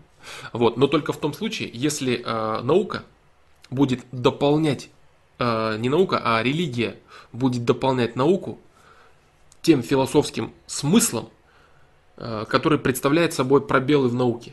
То есть те вещи, которые пока не доказаны, не найдены, не поняты, те вещи, которые наука пока не узнала, не увидела и не доказала. Вот что должна делать религия. А если она будет говорить, что нужно, вот есть человек с посохом, и нужно вот биться лбом о землю и деньги нести, то это, конечно, наука, как она может интегрироваться с подобным? Никак. Я думаю, что будущее за этим. Да. Потому что обмен, обмен информацией порождает очень большое количество образованных людей именно в плане миропонимания и рассказывать, что они чего-то там кому-то должны нести и что-то должны бесконечно делать, непонятно для чего, это будет очень сложно. Есть, конечно, структуры, которые заинтересованы в этом, и с точки зрения и политики, и денег, они будут стоять на своем до конца. Вот. Но если религия будет способна все-таки предложить свою философию э, правильную, философию, предложить то, что действительно в ней есть ценного. Предложить то, что, что, и, что и представляет собой религия. Действительно, на самом деле, что она представляет собой. Что она представляет собой философию миропонимания. Вот это да, тогда будет замечательно. Но для этого большое количество людей должны отказаться от своих амбиций корыстных по, по каким-то политическим планам и по финансовым своим каким-то выгодам. Будут ли они делать это добровольно? Конечно, нет. Вот. Это должен быть определенный процесс, который заставит их это сделать. И естественный процесс развития имеется в виду, а не то, что вот кто-то вот издал указ. Нет, конечно, так тоже не получится. Бесполезно это все. Да. Продолжим, продолжим. А, с чата с чата верха я читаю, поэтому, ребята, если кто-то задает свои вопросы и сейчас сразу же не получает на них ответов, это только лишь потому, что я постепенно отвечаю на вопросы, которые задавались ранее. РГД Войнич, привет. Приветствую тебя. Тупул No Punches, тоже тебя приветствую с хитбокса. Так, продолжим. Продолжим. Green 3 спрашивает, еще интересно твое мнение, почему все-таки в бедных странах рождаемость часто выше, чем в более обеспеченных? Э, так, кстати, слышал, что в некоторых странах нет пенсии, поэтому рожают больше, чтобы было кому ухаживать в старости. Э, Green 3, на этот счет я отвечать не буду, потому что это э, вопрос по поводу рождаемости, который должен затрагивать, в принципе, вопрос, э, почему рождаются дети, что такое рождение человека и так далее. Э, этот вопрос я затрагивать не буду. Что такое дети, что такое рождаемость и так далее вообще. Что, что, что все это такое. Вот этот вопрос я уже говорил. Э, на него, в принципе, э, были попытки зайти у разных людей в разных стримах со своими вопросами, но я пока отказываюсь на него отвечать и буду делать это дальше. Да. Пока вот так. Это пока вот такое вот такое, такое мое решение пока.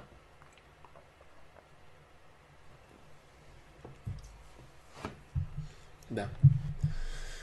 Поэтому э, говорить я на этот счет не буду.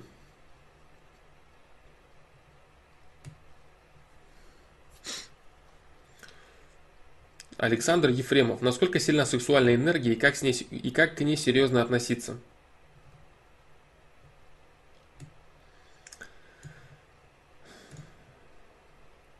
Сексуальная энергия – это такая же энергия, как и любая другая.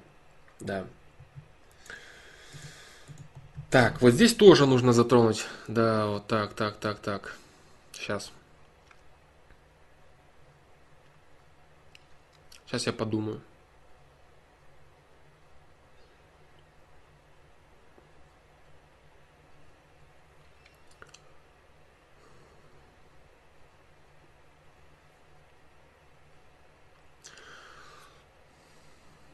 Так.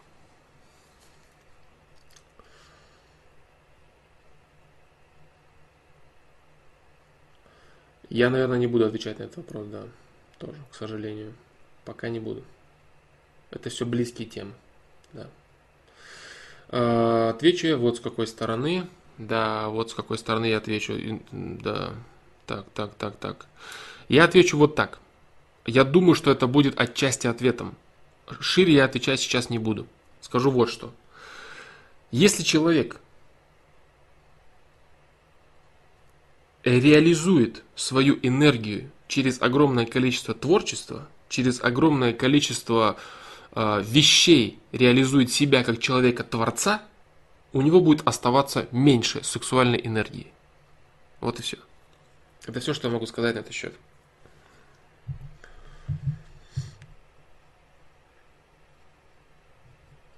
Есть ли какая-то база об обмене энергетики между телами? База, я не знаю, где-то типа написано что-то или что-то почитать, я без понятия. Но обмен энергетик между телами существует, да, конечно же. Поэтому, Александр Ефремов, мне очень жаль, что я не могу ответить развернуто на твой вопрос. Точнее, я пока не хочу отвечать на этот вопрос.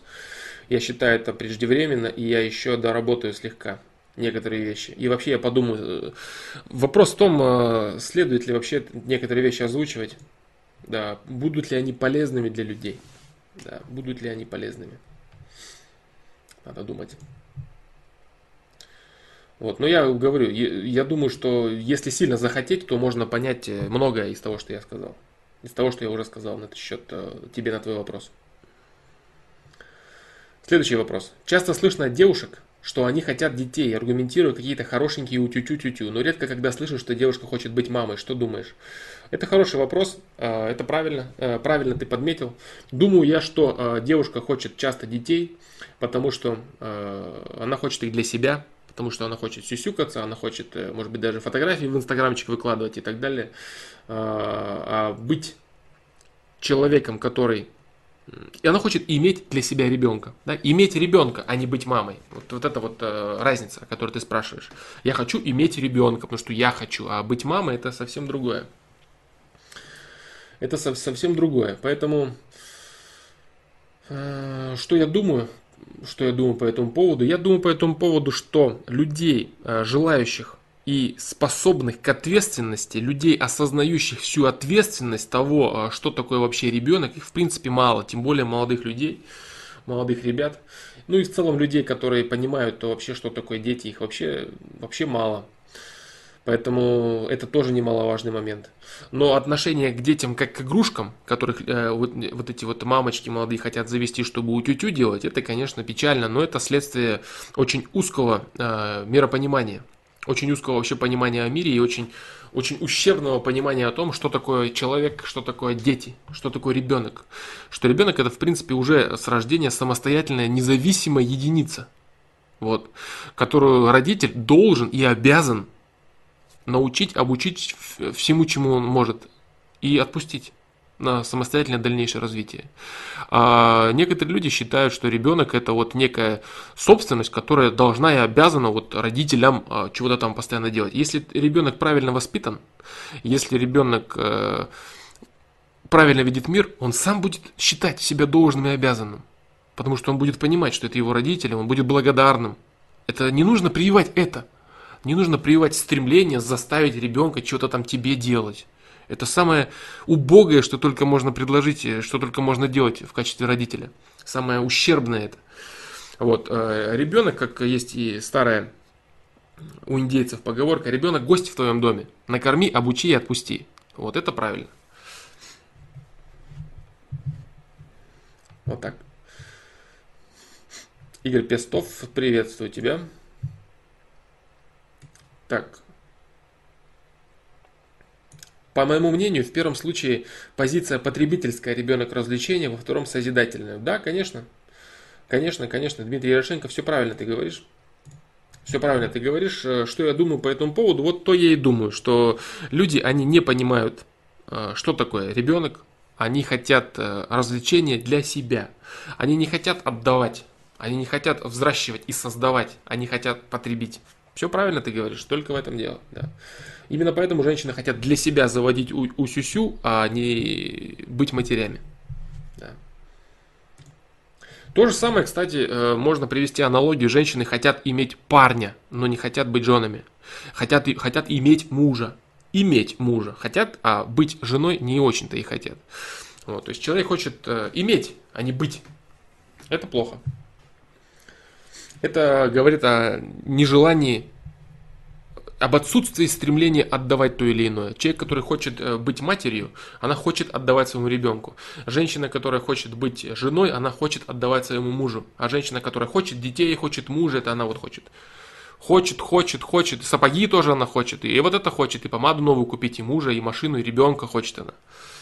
Вот. А быть женой и быть матерью это совсем другие вещи.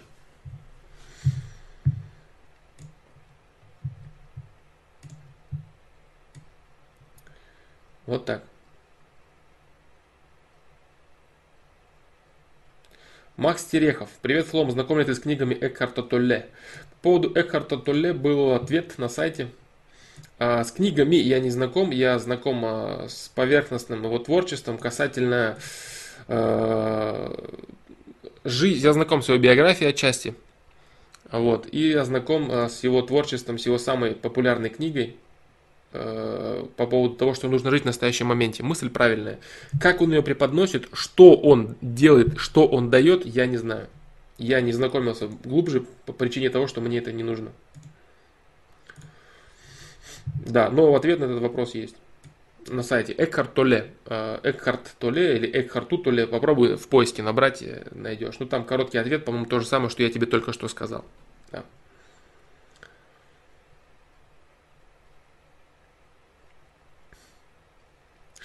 Какие ты видишь пути устранения коррупции в государстве? Э, это вопрос, конечно, не знаю.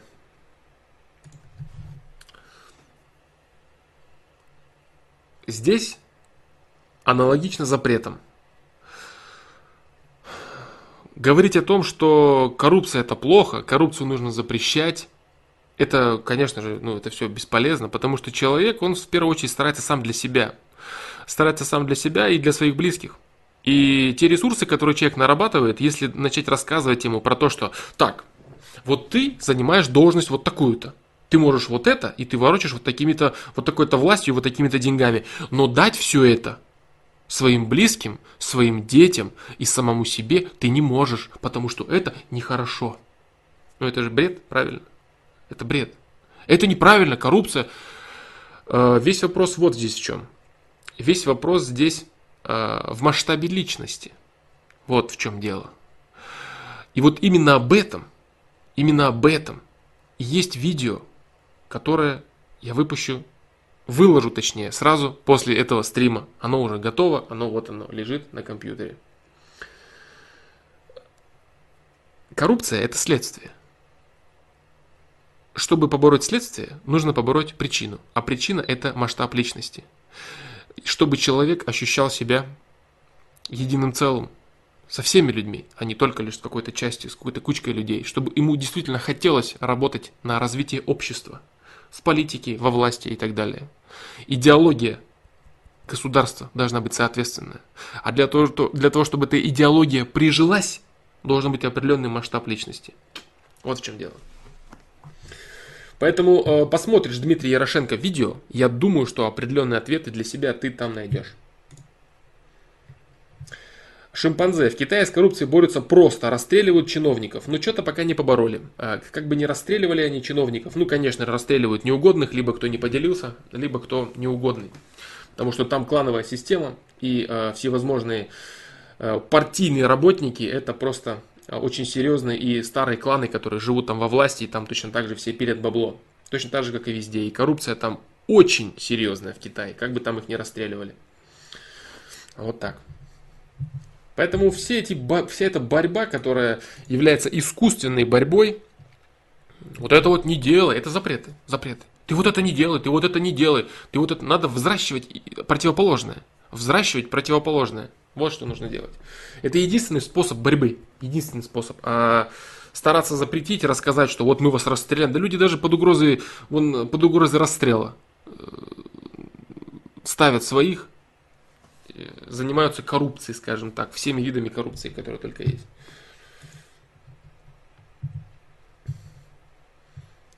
Показательная порка, как и везде. Да, конечно, в Китае все эти росты это показательная порка или э, спиливание неугодных. Коррупция есть везде, абсолютно. Абсолютно везде, во всех частях мира она есть.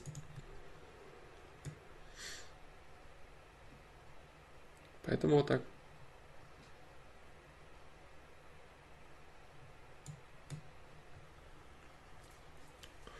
Но я говорю, все это следствие. Причиной является лишь масштаб личности. Да. Если это мелкие хапуги, которые вот думают, как бы наскрести себе, то ты ничего с ними не сделаешь. Ты их хоть убить, они даже под угрозой страха смерти все равно будут грести под себя, под себя, под себя. Потом ты их убил, ну убил, новые пришли. Скребут, скребут, скребут мелкие щипачи. Все зависит от, от личности. Да. Так, дальше. Продолжим.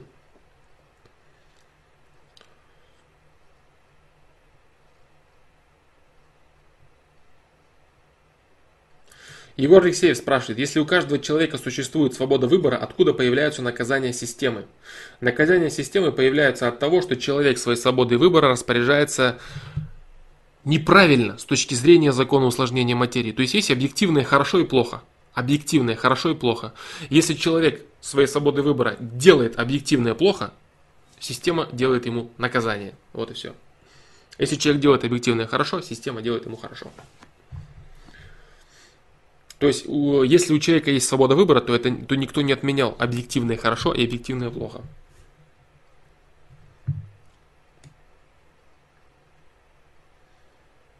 Так.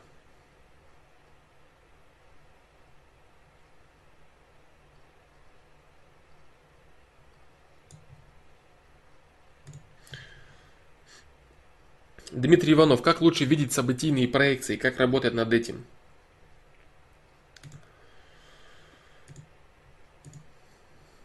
Способность видеть событийные проекции – это тоже следствие. Да, это следствие.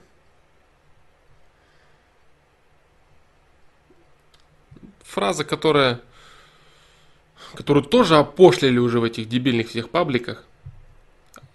Нужно расширять сознание. Расширять сознание, чаще слушать голос своей совести, чаще слушать голос своей интуиции. Да, и самое главное, не перешагивать, не переступать через свою совесть. Чем больше человек совершает э, поступков по по совести, тем он ее начинает, так сказать, громче слышать, если это можно правильно так выразиться. Чем больше человек совершает поступков по совести, тем больше он, тем громче он ее слышит. Вот, тем, таким образом, тем больше он расширяет сознание. Вот и все. Тем больше начинает чувствовать и понимать, что вокруг происходит, какие событийные проекции происходят или произойдут. Да. Вот и все.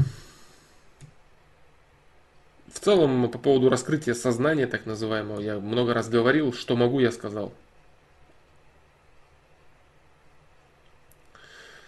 Green 3. Что думаешь о теории разбитых окон? И почему вообще некоторые люди мусорят на улицах, в лесу, после пикников и так далее? Теория разбитых окон, это, по-моему, э, в Нью-Йорке, да, в Нью-Йорке, в метро, э, какой-то новый мэр, по-моему, ее применял, да. Когда он а, начал закрашивать граффити, все полностью граффити закрашивать, и люди не рисовали новое, не рисовали новое, да, и он не запретами, не борьбой как раз таки, а прививанием нового. Вот смотри, кстати, вот тебе ответ на вопрос, я думаю, что неплохой получился он уже. Теория разбитых окон – это э, мысль о том, что ну, надо прививать вместо того, чтобы запрещать. Понимаешь? Наличие разбитых окон показывает, что окна можно разбивать. Наличие в метро э, граффити и мусора в вагонах показывает, что надо мусорить. А если прививать чистоту и прививать э, порядок, то э, люди будут делать это. Вот что такое теория разбитых окон. Теория разбитых окон это заявление. Показывайте примером, как надо а не запрещайте и не боритесь там людей сажать, ловить, пороть и так далее. Это все бесполезно. Все бесполезно, надо прививать. А теория разбитых окон об этом именно и говорит, да. Как я к этому отношусь, это очень правильно, это, это, это правда и это работает, да. Если я ничего не перепутал, конечно. Если я ничего не перепутал по поводу этой теории, да. Ну, что люди, да, там, где окна разбиты, люди продолжают их а, разбивать. И там, где э, намусорено, эксперимент, по-моему, даже проводился, э, возле стены. Одна стена была грязная, с граффити, мусор валялся, и там мусор очень сильно копился и множился. А э, в другом месте было, была чистая стена, и не было мусора, и там его так и не появилось. Да, да, это, это так и есть. Это так и есть. А, почему? Почему вообще некоторые люди мусорят на улицах, в лесу после пикников? А, люди пытаются очень часто, очень многие люди пытаются нарушать запрет Э, они, они думают, что это круто, они думают, что это их свобода. Они считают, что э, вот этот вот как раз таки запрет не мусорить, его нужно в обязательном порядке нарушить. Они крутость свою показывают. Они мусорят на пикниках и не убирают за собой именно потому же, почему, например, школьник э, прячется от родителей и курит в туалете. Только поэтому. Им хочется показать свою э, способность нарушать закон и показать себя вот со стороны крутости некой, со стороны вот своей свободы. Вот мне плевать на все, вот я могу. Вот это вот для них, для лохов все вот не мусорить, а я вот могу намусорить. То есть это, это конечно, определенный определенный уровень интеллекта человека заставляет делать такое и говорить такое, думать, думать в таком, так скажем, ключе. Но оно вот так, вот так.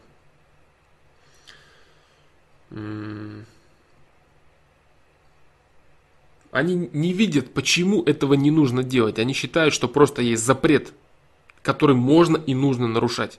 Вот и все. Да, они поэтому мусорят.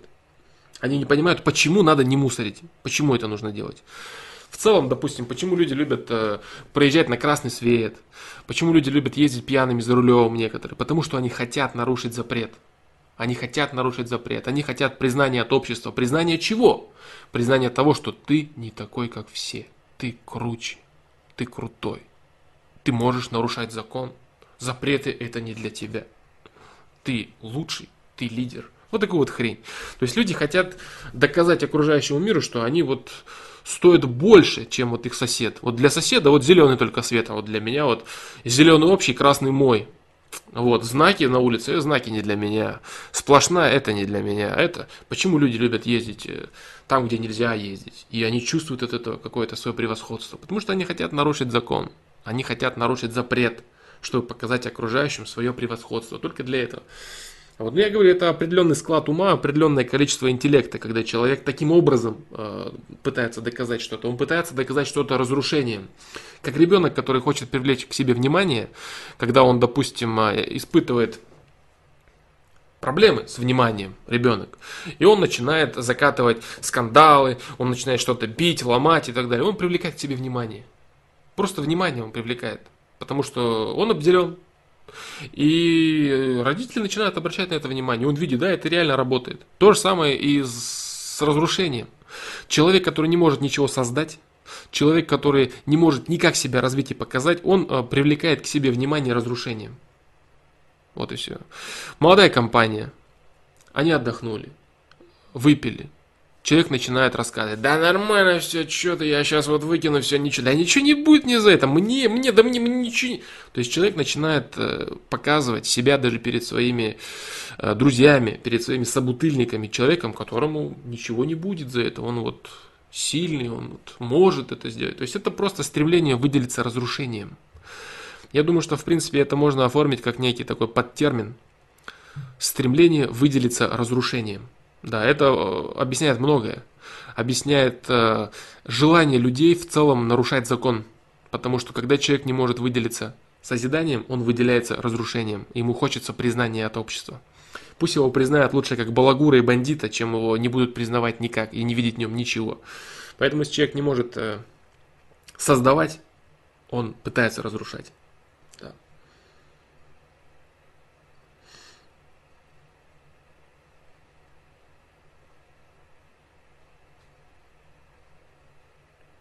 Да. Сейчас посмотрю, по-моему, там какие-то были.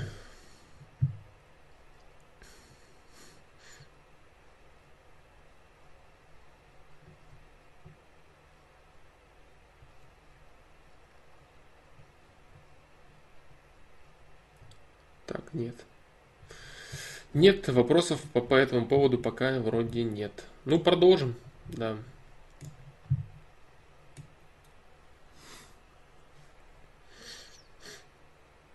Поэтому вот такие вот дела.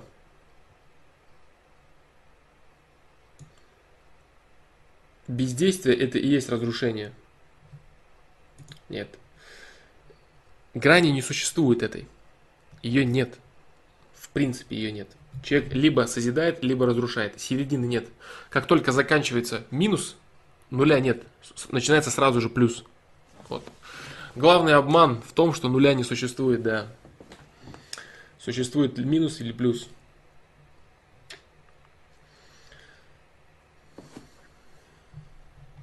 Если человек ничего не делает, значит он разрушает, потому что он меняет свое время на бездействие.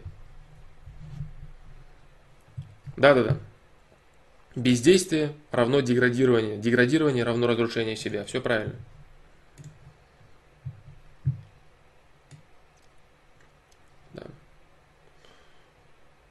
Так, ну продолжим. Все, в принципе, я думаю, что на этот счет э, по поводу теории разбитых окон. Да. Что, то, что человек видит, э, то он и делает. Потому что он, он считает это правильным. Он считает правильным, если окна разбиты, значит это правильно. Если он видит, что стены грязные, если он видит, что везде мусор, значит это правильно. Почему все делают, и это правильно, а мне это не делать? Вот и все. То есть человек, который... Все люди подвержены стадному инстинкту.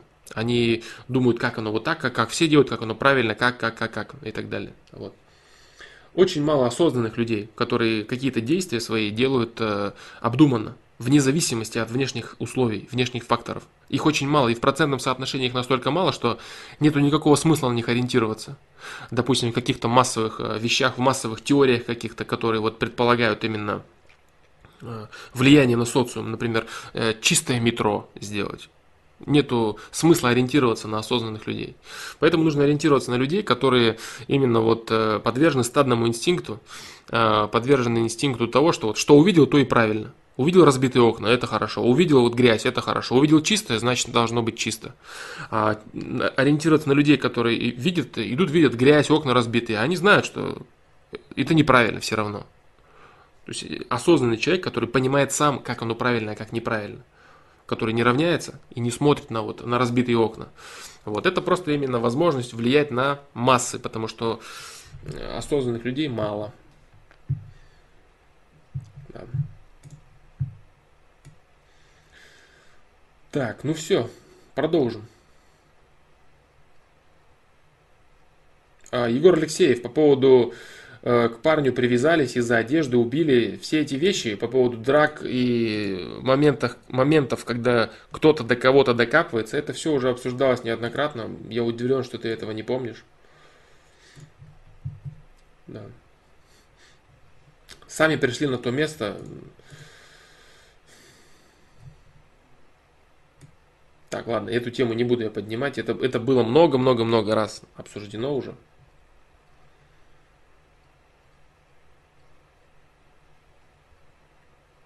На какое бы место кто ни пришел, у них есть свобода выбора даже на том месте. Докопаться, не докопаться и так далее. в рамках условий, в рамках исходов, в рамках исходов того человека.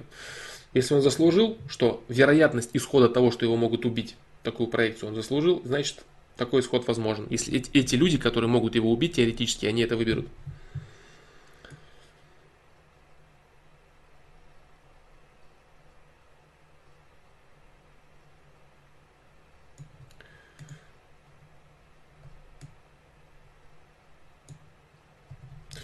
Флом такие мысли давно лезут в голову. Студенческие годы пролетели быстро и неинтересно, хотя ожидания были, что это самое хорошее время. Теперь кажется, что многое пропустил, ведь обратно не вернешь. Из-за таких сожалений депрессняк бывает. Значит, ты некачественно потратил свое время. Поменял неправильно ты свое время. Да? А, сожаление – бесполезная трата времени. И продолжение некачественно менять свой ресурс, ты лучше вот о чем подумай. Ты свое время, которое было тебе отмечено на студенческие годы, ты потратил его неправильно, ты потратил его некачественно. Ты сделал неправильные выборы. Сейчас ты делаешь то же самое. То есть сейчас твое время, которое у тебя есть, ты меняешь его вот таким образом. Ты меняешь его не на то, что, чтобы э, в чем-то развиться или что-то попробовать, что-то сделать, а ты меняешь его на то, чтобы сожалеть. Получается, э, по прошествии, допустим, 5 или 10 лет, ты снова будешь говорить, так вот, после института, вот годы, вот такие вот хорошие, вот самые активные годы, когда человек должен себя создавать, вот, а я вот занимался тем, что жалел о том, что я плохо себя развил в институте. Понимаешь? Вот что будет происходить. Осознай, что если один отрезок времени своей жизни ты поменял некачественно, значит время сейчас не, для, не, не на то у тебя, чтобы э, сожалеть о том, что ты некачественно поменял. Время уже не вернуть. Ну, не вернуть и ладно. У тебя есть сейчас твой новый день, новые условия, новые старты. Каждый день причем. Каждый день у человека. И человек начинает сожалеть о чем-то только тогда, только тогда, когда он не прогрессирует в настоящее время. Если бы ты сейчас начал прогрессировать, ты бы не сожалел об этом. Ты бы говорил, да, это так было нужно. Это мой урок. Я неправильно потратил время, я буду тратить его правильнее. Вот и все.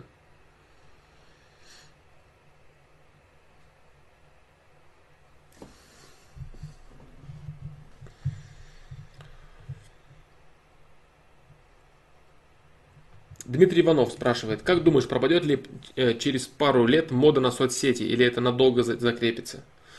Э, мода, мода как некий фетиш, как э, некое стремление всех там сидеть, да, конечно, потому что сейчас это новое, все эти Инстаграм, Инстаграм и Твиттеры, то есть это некое подчеркивание некой, скажем так, определенной элитарности, опять же, стремление выделиться и показать, что вот я вот э, э, продвинутый человек, я это использую, а когда это станет обыденным, когда это станет обыденным и общедоступным крайне, то есть когда у всех все это будет, людям это надоест. Им надоест делать селфи, выкладывать их в интернет, потому что это будет считаться неким мавитоном, потому что это будет считаться чем-то немодным, неправильным, чем-то зазорным, позорным. Вот. Э, мода циклична. Конечно, конечно. А надолго? Нет, надолго не засядет. А люди будут использовать это как инструмент по назначению. Вот. То есть как инструмент э, по обмену информацией и так далее. Я не говорю про каких-то публичных личностей, какие-то так называемые звезды, да, а, шоу-бизнес и прочее. Там это всегда будет э, греметь, всегда это будет там происходить. Но люди, которые не относятся к шоу-бизнесу, люди, которые занимаются э, своей жизнью, не касаясь, скажем так, публичности, они будут меньше, гораздо меньше времени на это уделять. Вот так.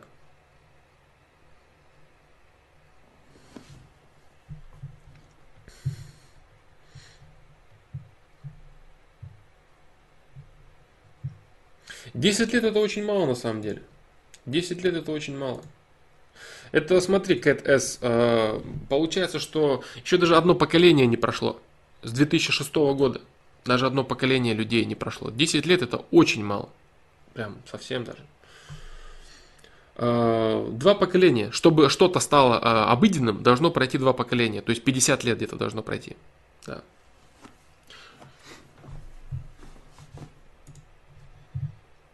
Тогда социальные сети будут чем-то обыденным и неинтересным. А сейчас э, перископы, инстаграмы, твиттеры, это все достаточно новое.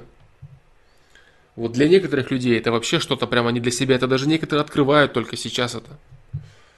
Те, кто не так сильно следят за всеми этими новшествами и модами, они для себя только это открывают. Поэтому это действительно новое. 10 лет это очень мало, очень мало.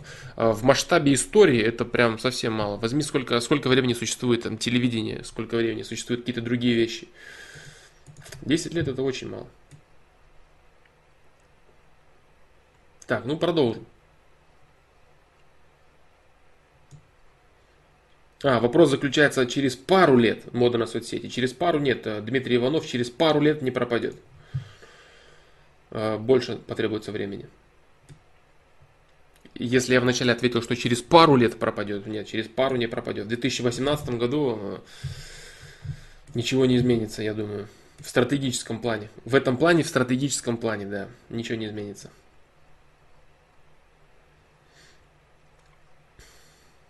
Да.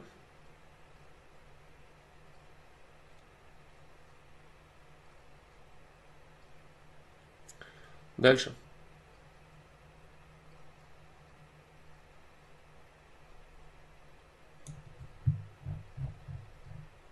Так, сейчас.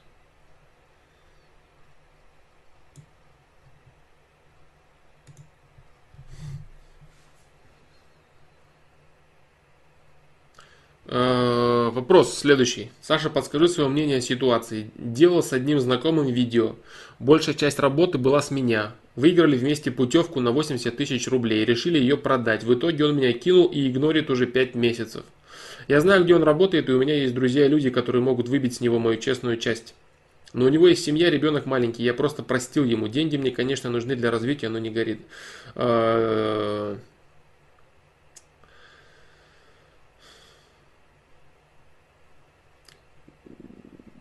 Правильным будет взять свое. Да ты э, таким образом дал себя в обиду другому человеку. Человеку, который не уважает твой труд, который не уважает тебя, не уважает сделанное дело и обманывает тебя. Э, справедливым будет здесь, на мой взгляд, конечно же, справедливым будет здесь э, так или иначе э, взять свои деньги. Так, как этот человек может отдать. Да. То, что ты простил, э, Я думаю, что это не тот случай, где нужно отпускать человека. Да. Я думаю так. Себя и свои интересы нужно уметь защищать. Свой труд ты выиграл, ты сделал, ты создал. А, и человек, который тебя обманул, это печально. Неправильно. Он не прав. Олег Семенов, привет. Привет, Олег Семенов.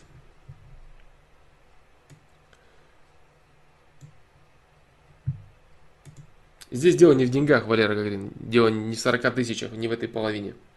Дело здесь именно э, в его обмане, в его неуважении к тебе, в его мысли о том, что твой труд можно не уважать. Это неправильно. За себя нужно постоять уметь. Это тот случай.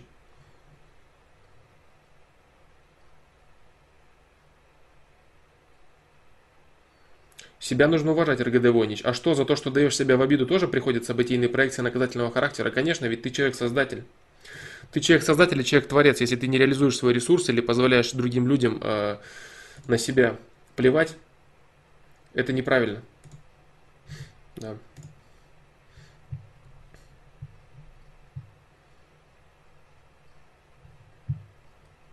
Поэтому защищать себя, э, э, защищать себя это значит уважать себя, а уважать себя это значит любить себя. Если ты любишь себя, ты не позволишь э, другому человеку плевать на себя, так, так или иначе. Ну, это, естественно, должно быть все в адекватных рамках. Вот это и есть проблема. Вот рамки вот этой вот адекватности люди э, часто размывают, и человек нач, начинает рассказывать, что он на меня плохо посмотрел, я поэтому голову ему разбил. И это я считаю правильно. Вот, это, конечно, не то. Но здесь, здесь опять же, здесь, конечно, совесть поможет человеку, каждому, но есть и какие-то объективные вещи.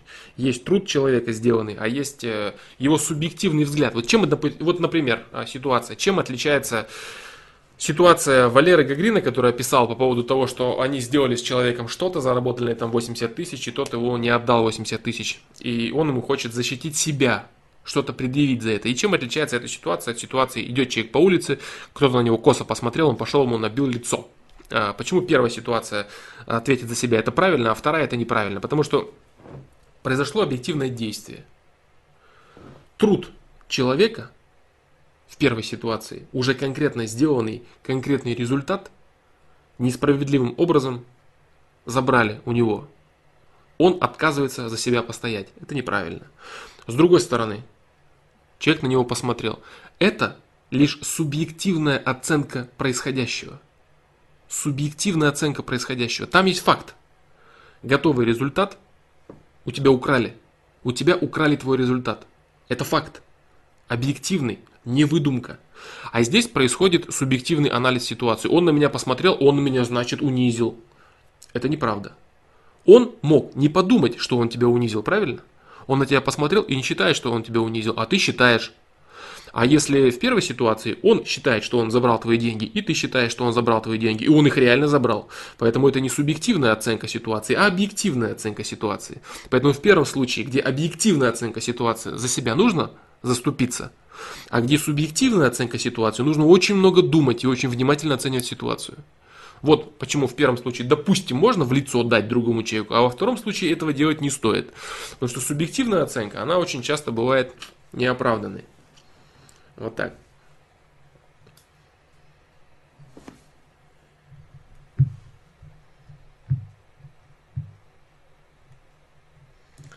Дальше.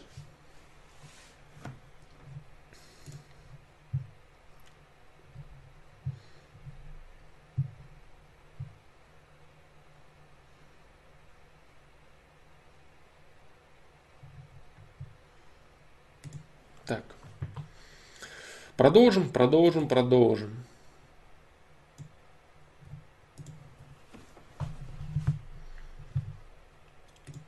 Так. Драго Лорд Геймс. Привет, как повысить ответственность в своей жизни? А то такое ощущение, что я раздолбаю, и мне, и мне на многое пофигу, спасибо. А, два вопроса здесь. Ответственность за свою жизнь. Ты хочешь э, повысить ответственность за свою жизнь, таким образом ты хочешь заставить себя что-то делать, правильно? Если ты хочешь заставить себя что-то делать, у тебя должен созреть протест. Ты должен сказать самому себе, что я хочу по-другому. Если ты смотришь просто на окружающих людей, которые чего-то там делают, что-то там суетятся, а ты ничего этого делать не хочешь, тебе и так хорошо, то просто этими, этими словами себя ты не заставишь. Ты должен созреть для этого, ты должен реально захотеть. Ты должен почувствовать, что ты хочешь, понимаешь, и направить себя на какой-то, направить себя на какой-то протест. Э, убеждать себя. Если человеку, допустим, лень, и его это устраивает – или человек не хочет развиваться, и его это устраивает, он тебя не сможет заставить. Если он не понимает, для чего ему нужно развиваться, значит у него недостаточно осознания. Осознание того, что ему нужно делать. Это как э, я много раз привожу этот пример постоянно. Вопрос бросить курить. Вот э, как бросить курить? Вот я вот знаю, что бросить курить, а вот э, бросить не могу. Курю и курю. Значит, человеку не хватает. Он знает, что бросить курить что курить это вредно, что он знает, что он хочет бросить курить. Но он не понимает этого. Он не понимает, насколько для него это важно, почему ему это важно, почему это нужно для него. Поэтому он не может интегрировать это знание в свою жизнь. То же самое со всем остальным. Вот ты раздолбай, ты это знаешь. Так, я раздолбай. А ты не знаешь, что ты делаешь не так. А делаешь ты не так самое страшное. Ты неправильно меняешь свое время. Время твоей жизни идет, а ты меняешь его ни на что.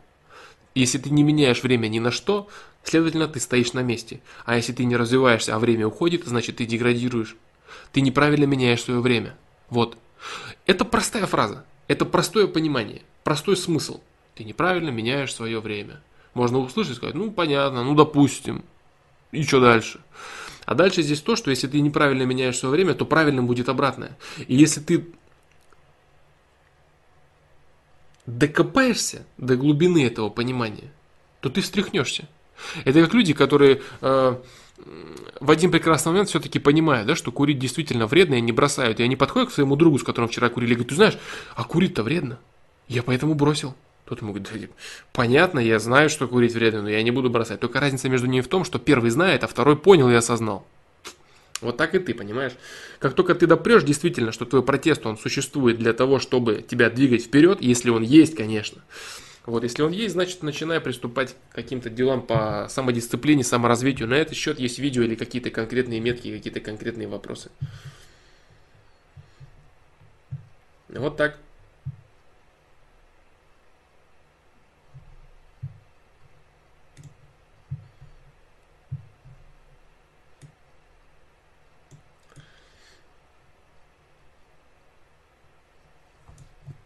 Так, дальше.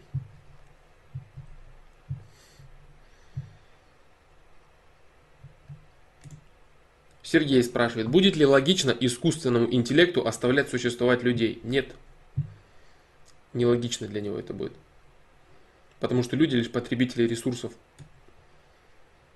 с точки зрения искусственного интеллекта. Денис Глушков спрашивает, стоит ли пробовать траву шишки? Ну а ты как сам думаешь? Траву и шишки? Траву, шишки, шишки какие? Кедровые шишки ты хочешь попробовать? Траву какую ты хочешь попробовать? газонную траву ты хочешь попробовать. Или да, вот сельдерей, укроп, что ты хочешь попробовать? Траву. Если ты хочешь покурить наркотики, если ты хочешь покурить марихуану, и ты хочешь ручничка себе забить, то это плохо. То делать этого не нужно, конечно же. Потому что ты потихикаешь три года со своими друзьями, когда вы будете рассказывать сами себе, что это не наркотик, нормально. А потом у тебя мозги с ушей покапают, и слюнки будут у тебя капать, и ты будешь улыбаться, смеяться и думать, что бы тебе еще поделать смешное да веселое.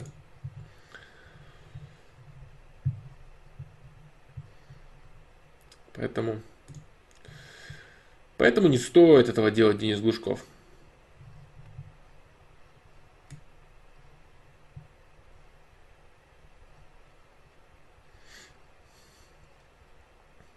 Так.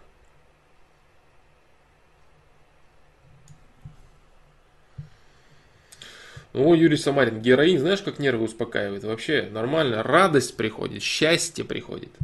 Да.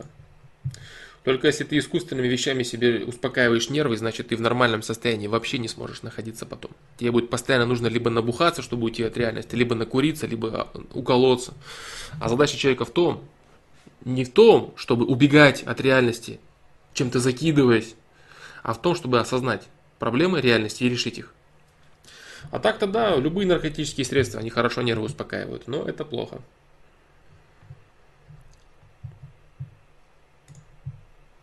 Ну, не знаешь. Будь уверен, дружище, что это так, как и любые другие сильнодействующие наркотики. Так, дальше. Когда станешь заменять на другие понятия материальный и нематериальный мир? Э, не знаю. Пока я не знаю ответа на этот вопрос. Э, не знаю, больше нечего сказать. Не знаю. Очень редко я думаю об этом, потому что очень мало ресурса свободного абсолютно, который бы у меня был, чтобы я мог думать прям совсем о вещах не первостепенной важности. Если, допустим, сейчас у меня будет время, в которое я смогу чего-то там порассуждать, прям совсем порассуждать, я лучше на вопросы на сайте отвечу.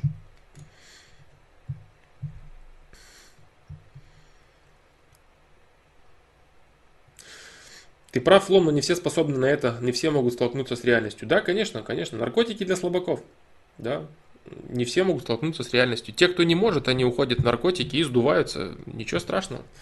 Каждому свое. А сильным людям победа над ситуациями, слабакам уйти в наркоту и сдуться.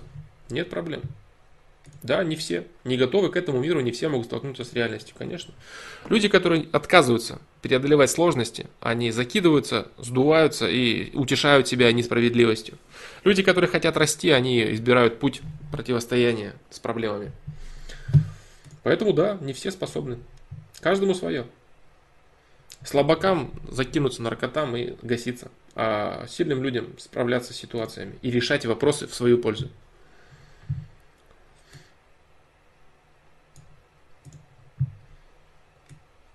Так.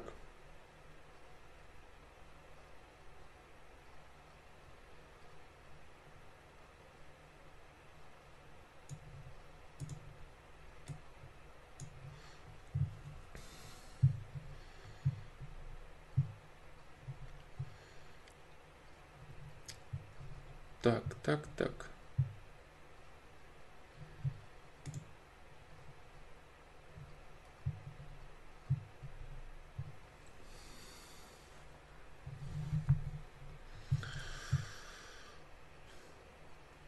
Игры ведь тоже способ убежать от реальности, просмотра фильмов, театра, музыки.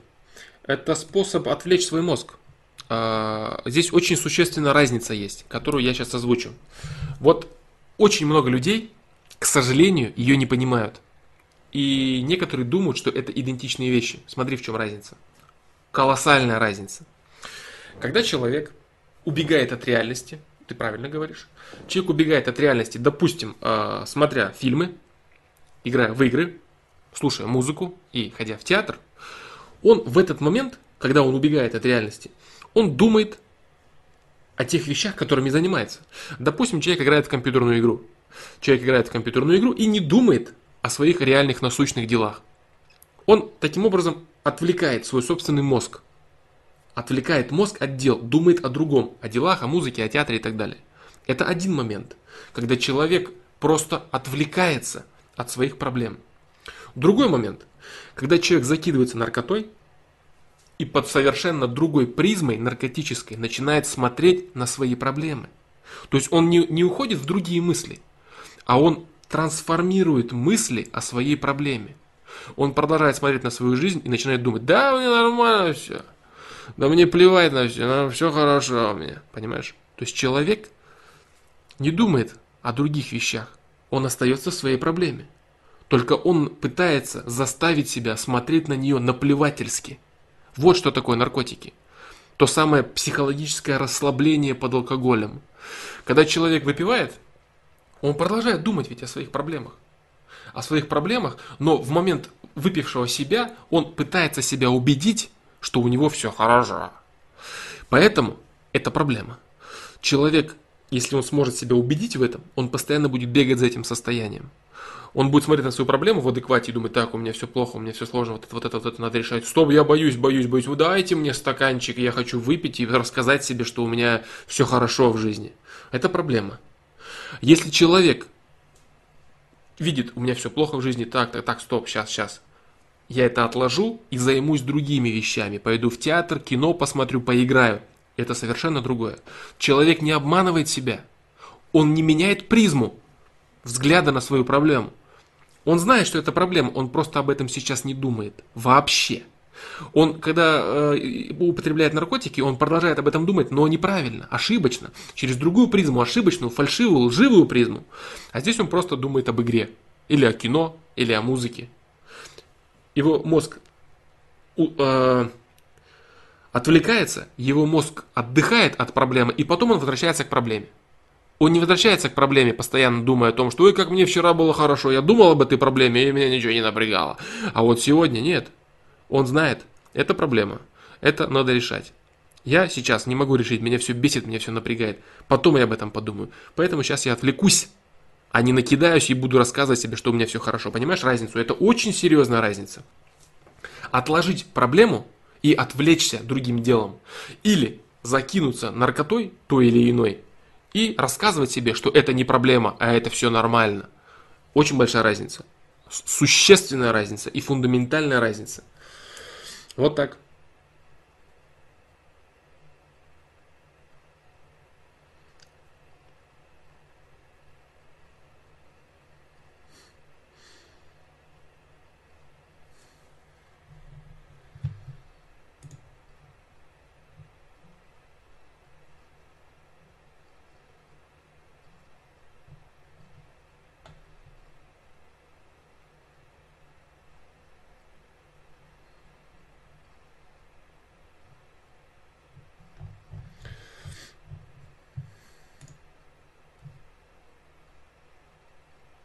Так, ну вот, да, я думаю, все, наверное, да, на этот счет. Поэтому вот э, очень важный момент в разнице между тем, что убегать от проблемы, обманывая себя, что у меня нет проблем, набухавшись, или накурившись, или осознавая, что проблема есть, отложить ее в сторону и отвлечься. Сходить с друзьями на отдых, еще куда-то, еще активный отдых или пассивный отдых, смотря какие есть возможности – Поэтому вот такие дела. А, вот это очень важный момент, когда люди начинают обманывать себя, что они себя успокаивают алкоголем. Они себя дурят на какое-то время, что у них все хорошо. Просто дурят. Они пытаются себя убедить, что у них праздник, и у них все хорошо. Да нет, ничего не изменилось. Все то же самое. Ситуация аналогичная. Ничего не решено. Никакие проблемы не исчезли. Это просто ложь. Стремление себя обмануть. Вместо этой лжи о том, что у меня все хорошо, нужно ее отодвинуть и заменить ее тем, тем что ты написала.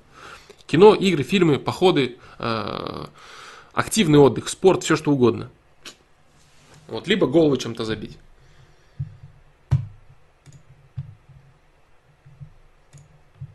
Вот так. Э, Евгений Саенко. И когда, как отдыхать? В зависимости от того, что ты можешь. Что тебе интересно? Если э, разницу, да, нужно еще понимать между отдыхом и развлечением.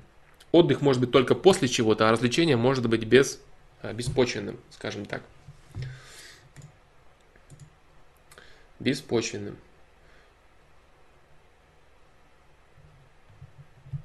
Когда как отдыхать, кому как удобно, э, кому как удобно и кто как хочет, кто как может, кто как считает нужным для себя, кто как считает правильным. Что кому нравится? Да, кому что нравится. Нравится тебе в компьютер играть, играй в компьютер. Нравится тебе сходить на природу, сходи на природу. Нравится тебе с друзьями собраться, соберись с друзьями. Без проблем. Если ты можешь отвлечься э, с друзьями, если ты выпиваешь, если ты выпиваешь э, с теми же друзьями, например, э, без проблем. То есть ты делаешь что-то, например, вы пошли куда-то, гулять, танцевать, развлекаться, понимаешь, и вы выпиваете там, если вы выпиваете. Пожалуйста, без проблем, выпивайте. Если вы отвлекаетесь и не думаете о своей проблеме, нет вопросов. Но если ты э, выпиваешь для того, чтобы по-другому взглянуть на свою проблему, вот это, вот это ошибка серьезная. Вот это ошибка. А если ты выпиваешь в компании, в которой вы отвлекаетесь и разговариваете совершенно о другом, то это то же самое, что и любой другой отдых. Просто кому-то интересно это, кому-то интересно другое. Кто-то, может, вообще не пьет, кто-то кто пьет, кто-то выпивает. Нет никаких вопросов.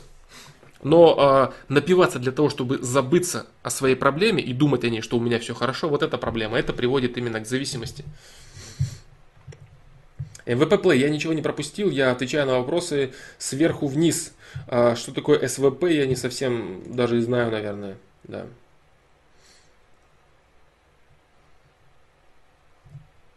Да, я отвечаю э, сверху вниз, сверху чата и вниз. И читаю вопросы, которые относятся к вопросу, на который я сейчас отвечаю. Новые вопросы я не, не зачитываю.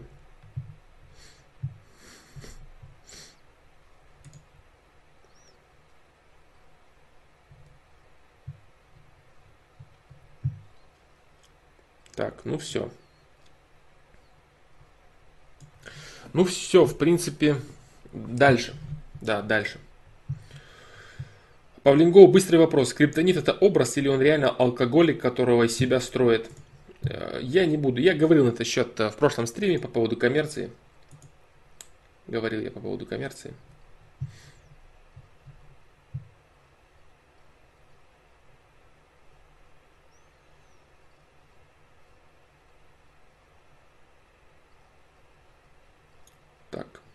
Да. Дальше.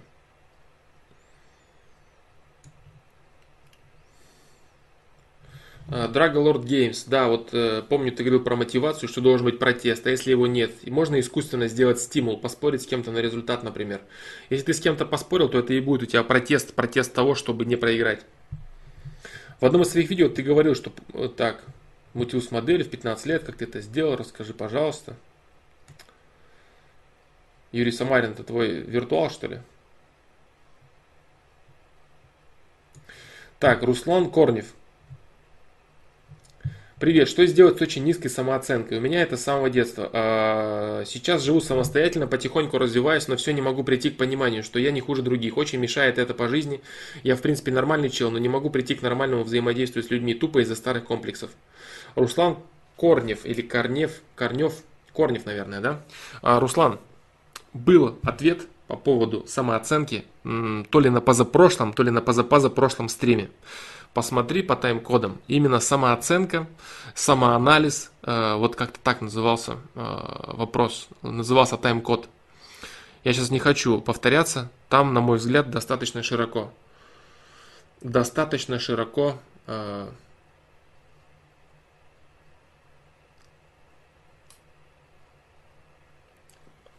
ответил на этот вопрос по поводу своей самооценки. Как объективно себя оценить? Там касаемо результатов, взгляда, сравнения себя, ре, реализации своих ресурсов и так далее. Вот я думаю, очень полезно будет. Сейчас я повторяться не, не хочу, к сожалению. Потому что есть, есть ответ на этот вопрос. Именно о самооценке, да. Самооценка, самоанализ, вот что-то такое. В тайм-кодах, посмотри. Не помню какой ФПЛ, но 30 какой-то.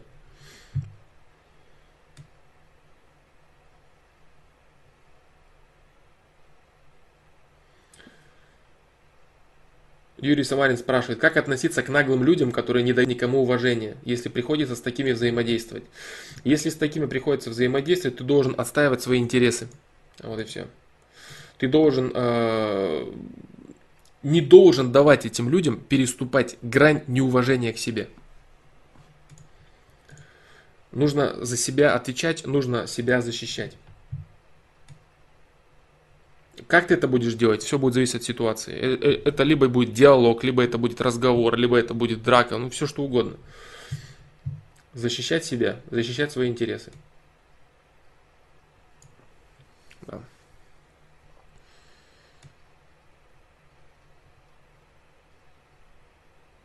Э, наглость, по-моему, говорил я тоже, кстати, на этот счет. Да. Слышал что-нибудь о стоянии Зои? Нет, или Зои, не слышал. Или состоянии, наверное, о стоянии. Состоянии, наверное, да? Нет, не слышал.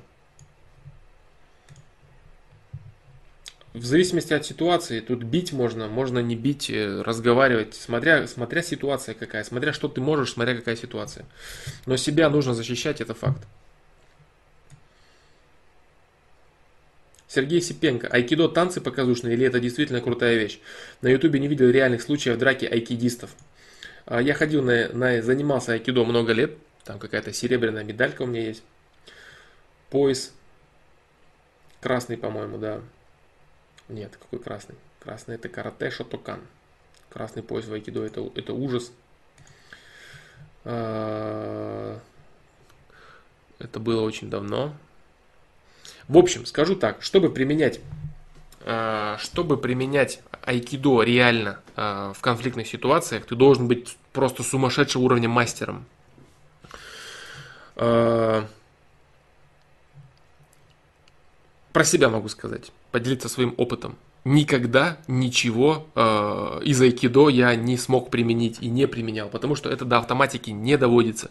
До автоматики это доводится все очень длительными и долгими тренировками. То есть, чтобы ты реально мог э, на автоматизме что-то сделать из того, что ты знаешь, из того, чему ты научился, ты должен заниматься, причем заниматься, ты не должен ходить, ты должен заниматься минимум лет 5 или 7 чтобы ты реально мог что-то вот сделать. Единственное, в чем был огромный плюс, это в том, что физика была очень хорошая. Физика очень хорошая, очень много кувырков, очень много, очень постоянно хорошо себя чувствовали все запястья, сухожилия, все постоянно размято, все замечательно, отлично. Борьба в партере, много всего было интересно. В целом очень полезный спорт. Очень полезный, качественный спорт. Но если ты хочешь именно драться, именно полезно применять навыки, то тот же бокс, например, или борьба несоизмеримо по эффективности. Просто несоизмеримо. Самбо, дзюдо, любая борьба или бокс. Вот так. Ничего несоизмеримо.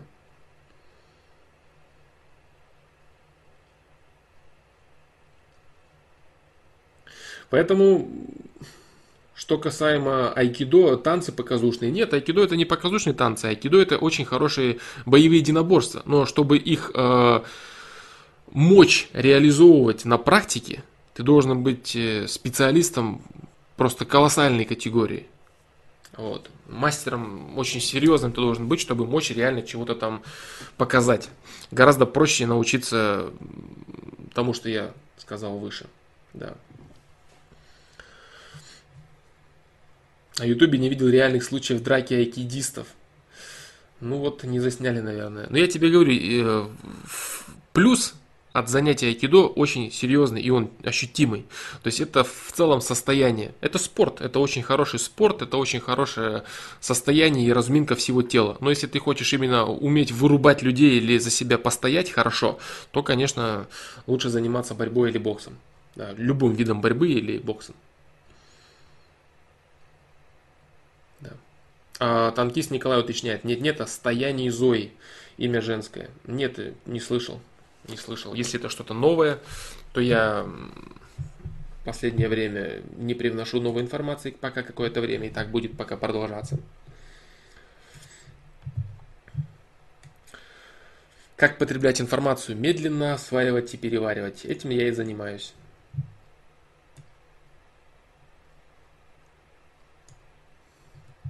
Кэт С. Мне тренер по карате говорил, что каждый прием должен быть отработан до такой степени, чтобы действие происходило быстрее, чем ты мог подумать о том, как его сделать. Да, правильно. Есть даже такой момент, что некоторые боксеры, профессионалы, именно мастера, у них рука вылетает э, раньше, чем они могут подумать. Это, поэтому это очень опасно. Они на рефлексе могут въехать человеку в лицо. Да, ну вот я говорю, то есть здесь отработать на айкидо, отработать что-то э, до рефлексов, чтобы это действительно у тебя было все на автомате, это очень сложно. Это надо быть очень серьезным мастером. Я говорю, я занимался... Сколько лет? Я занимался несколько лет айкидо по детству, по юности, скажем так. Ничего я ни разу не э, продемонстрировал э, в реальном мире. Э, отработки и так далее, и так далее. Но в целом состояние было замечательное. Состояние было отличное. Да. Поэтому моему тренеру Николаю Николаевичу большое спасибо. Это очень крутой дядька. Очень хороший, добрый человек. Николай Николаевич, да.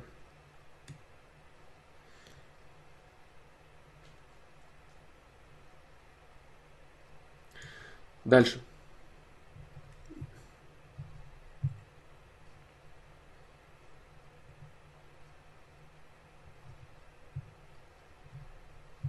Я понял, танкист Николай, что это не новое и что там есть запятая. Я понял тебя, да. Нет, я не слышал. Не слышал я. Или слышал, или забыл, потому что я очень часто ненужную для себя информацию, я ее в принципе не запоминаю. Да, информация, которая не пригодится мне, которая просто будет лежать каким-то грузом, я пропускаю мимо ушей ее. Я ее просто знаю и забываю быстро о ней. Дальше. Дмитрий Иванов. Может сделаешь целый ФПЛ на какую-то одну тему, как раньше, интересно разобрать одну большую тему. Можно будет как-нибудь, можно будет сделать и такое. Э, можно будет, да, ну пока не знаю. Пока вот такой формат, как первый ФПЛ и по поводу разбирания каких-то тем. В принципе, здесь так и происходит. Э, если какой-то вопрос э, появля... получается обширным, очень долго обсуждаем мы его. Минут по 20, бывает и по 30. Поэтому, в принципе, я думаю, что... Я думаю, что пока будет так. Ну, можно будет. Посмотрим, посмотрим. Сейчас планов нет таких вернуться. Посмотрим. Юджин Саенко, я ничего не пропустил. Я дойду до этого вопроса сверху чата. Я сейчас читаю сверху чат Ютуба. Когда дойду до этого вопроса, я отвечу на него, если дойду. Да.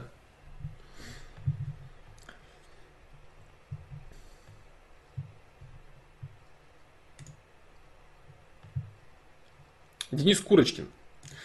Флом, как пересечь влияние чужого мнения на свои поступки? Как научиться просто видеть, выслушивать его, но не думать о нем и не пытаться всем понравиться?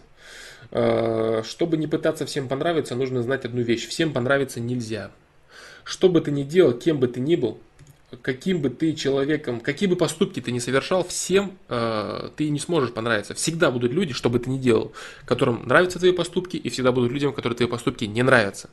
Вот понимание вот этого простого факта, простого-простого, все гениальное просто, и это тоже просто, даст тебе осознание, что если всем понравиться нельзя, то и стараться понравиться кому бы то ни было смысла нет.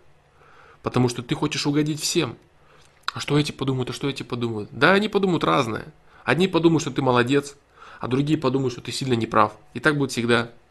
Поэтому вот это ты осознай.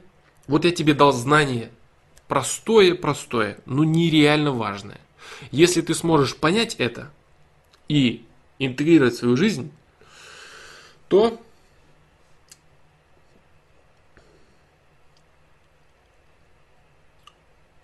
то ты сможешь пресечь этот момент. Да. Ты сможешь просто понять, сам себе скажешь и поймешь. Они считают, что я не прав, а другие считают, что я прав. Вот и все.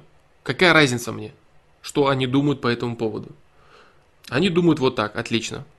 А, то, что ты говоришь по поводу просто видеть, выслушивать его, конечно, анализируй. Человек говорит, мне не нравится то, что ты делаешь по вот этой, вот этой, вот этой, вот этой причине. Окей, хорошо, тебе не нравится. Подумал, прикинул, проанализировал и вынес для себя что-то важное. Может быть, этот человек добавит для тебя что-то. Или он подскажет тебе что-то. А если ему просто не нравится, какая разница, что ему нравится или что не нравится? У тебя свободная воля, у него свободная воля. У него свои стремления, у тебя свои стремления. Ты делаешь то, что ты считаешь нужным, он делает то, что он считает нужным. Если он может внести какую-то пользу в твою жизнь, ты вот это делаешь неправильно, потому что надо лучше делать вот так, вот так, вот так. Хорошо, допустим, я подумаю над этим. Подумал, привнес и начинаешь действовать, начинаешь делать. Да. Вот так.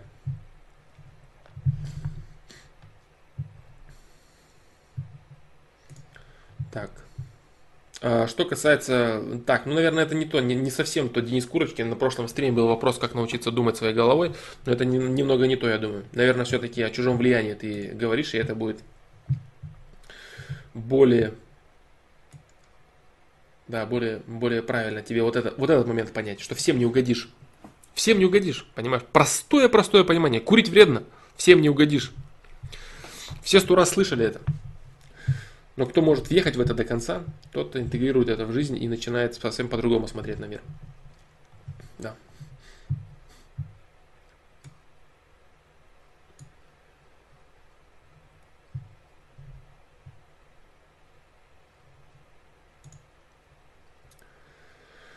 Павлин Гоу спрашивает, у маминой подруги летом умер сын, 12 лет, придавило плитами из-за халтурной работы подрядчиков. Парень был очень светлый, отличник, очень добрый. Почему так? Э, это очень сложные вопросы, сложные в плане морально и эмоционально э, для стримов, для трансляции, в принципе, для обсуждений. Э, нужно знать очень много нюансов, чтобы понять, почему это произошло чтобы я мог сложить совокупность картины, которая даст понимание, почему это произошло. Но а, если допустить, что никакой другой нету, а, никакой другой нету подоплеки у этого, нет никаких других данных, и человек действительно такой, как ты написал, и произошло то, что ты написал, а, значит человек реализовал все свои ресурсы. Отличник, светлый, добрый, правильный. У него нет возможности дальше себя реализовывать более качественно. Я ни, ничего больше не буду говорить на этот счет. Дальше. Максим Кузнецов. Александр, добрый вечер. Я влюблен в одноклассницу, но у нее есть парень, и они уже больше года вместе. Боюсь начать строить отношения, так как боюсь быть отвергнутым. Что можешь подсказать? Максим Кузнецов. Подсказать я могу посмотреть видео «Как отбить девушку», а, которое заключается в том, чтобы а, показать себя человеку, которому ты интересен со всех сторон, донести до, себе, до нее а, свои стремления, свои желания, скажем так – вот, и посмотреть, что из этого выйдет. Грубо говоря, следовать тому, что там написано, тому, тому, что там сказано. Там, в принципе, достаточно подробно и понятно все сказано. Боюсь быть отвергнутым, это неправильная боязнь. А, попытка, попытка. Во всем есть попытки. Ты просто делаешь то, что ты хочешь попробовать и все. Не загадывай результат. Я боюсь быть отвергнутым. Ну ты же хочешь построить отношения. Так вот, есть два исхода. Построить отношения, чего ты хочешь, и не построить отношения, чего ты не хочешь. Эти два исхода тебе неизвестно, какой из них произойдет. Так для того, чтобы он тебе стал известен, ты просто возьми и сделай то, что ты хочешь. А хочешь ты получить этот исход. Так попробуй его получить. Попробуй, попробуй.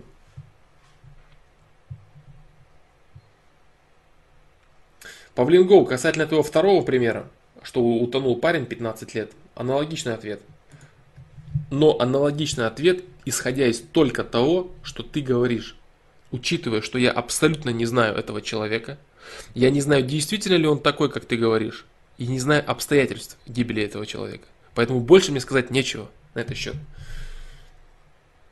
Э, на сайте есть ответ на вопросы. Причины смерти называется. И причина смерти только не, не, не только потому, что человек там плохой или там чего, чего-то он не то сделал. Есть еще другие причины смерти у человека.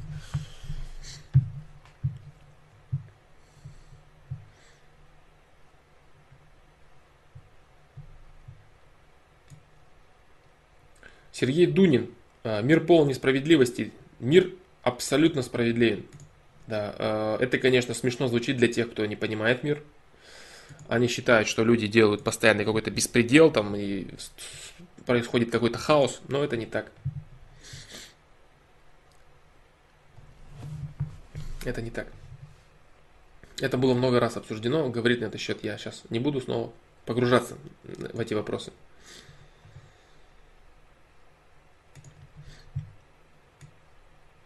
Мир абсолютно справедлив, и он находится в состоянии абсолютной гармонии.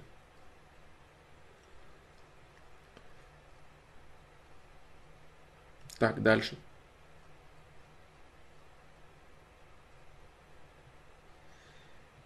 Тем более 15 лет, 12 лет, 15 лет.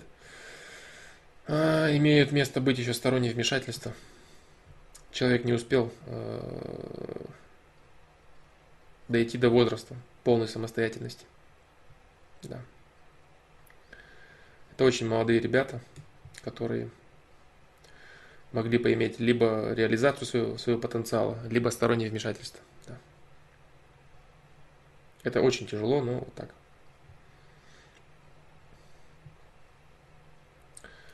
Так, дальше.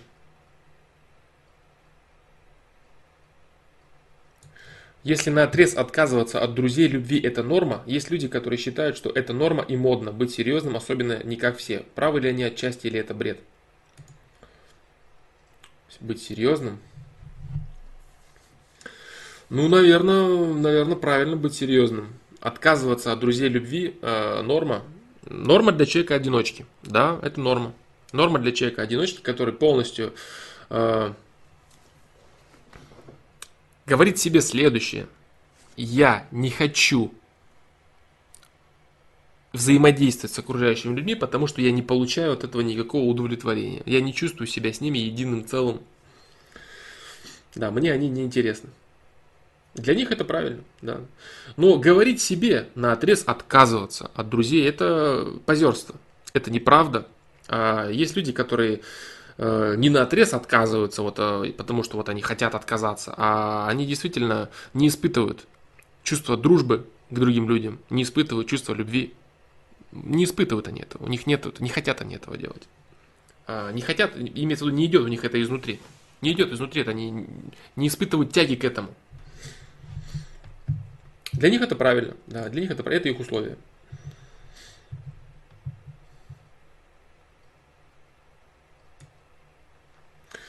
Саша, что с перископом? Совсем нет времени на него. Иногда нет времени, иногда нет тем. А, да.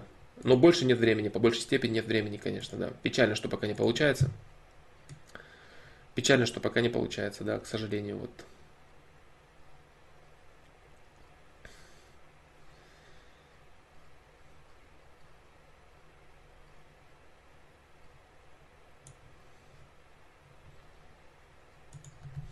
Так, дальше.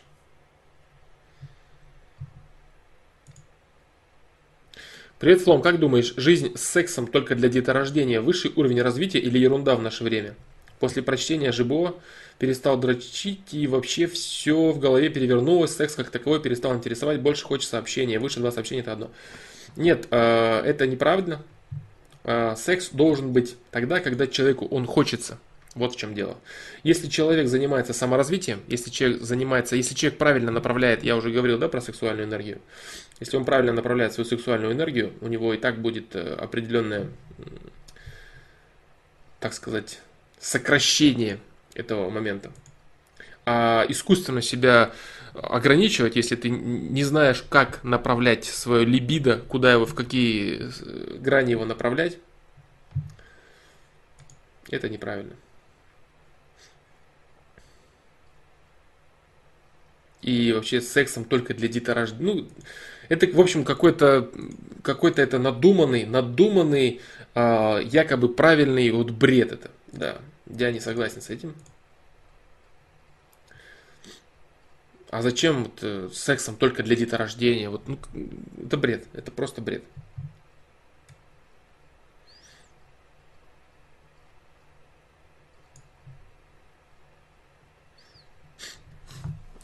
Секс это следствие. Следствие желания, следствие энергии, следствие стремления. Это следствие. Если, если, если человек работает с собой определенным образом, он и имеет свою энергию совершенно в другом русле, совершенно в другом, в других аспектах.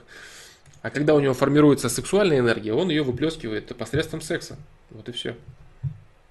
Какие-то искусственные рамки вот только для детей сексом, это, это запреты. Это просто неестественные запреты.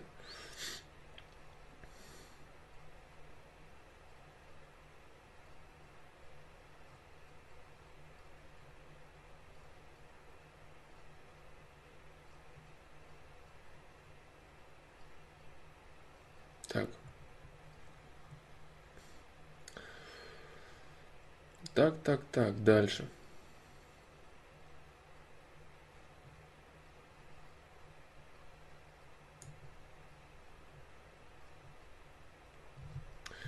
нельзя так сходу говорить, что можно запрещать, а что нет. Ты смотришь через призму советского Запада. Чтобы развиваться, нужно быть открытым для новых идей. Это я про гомофобию.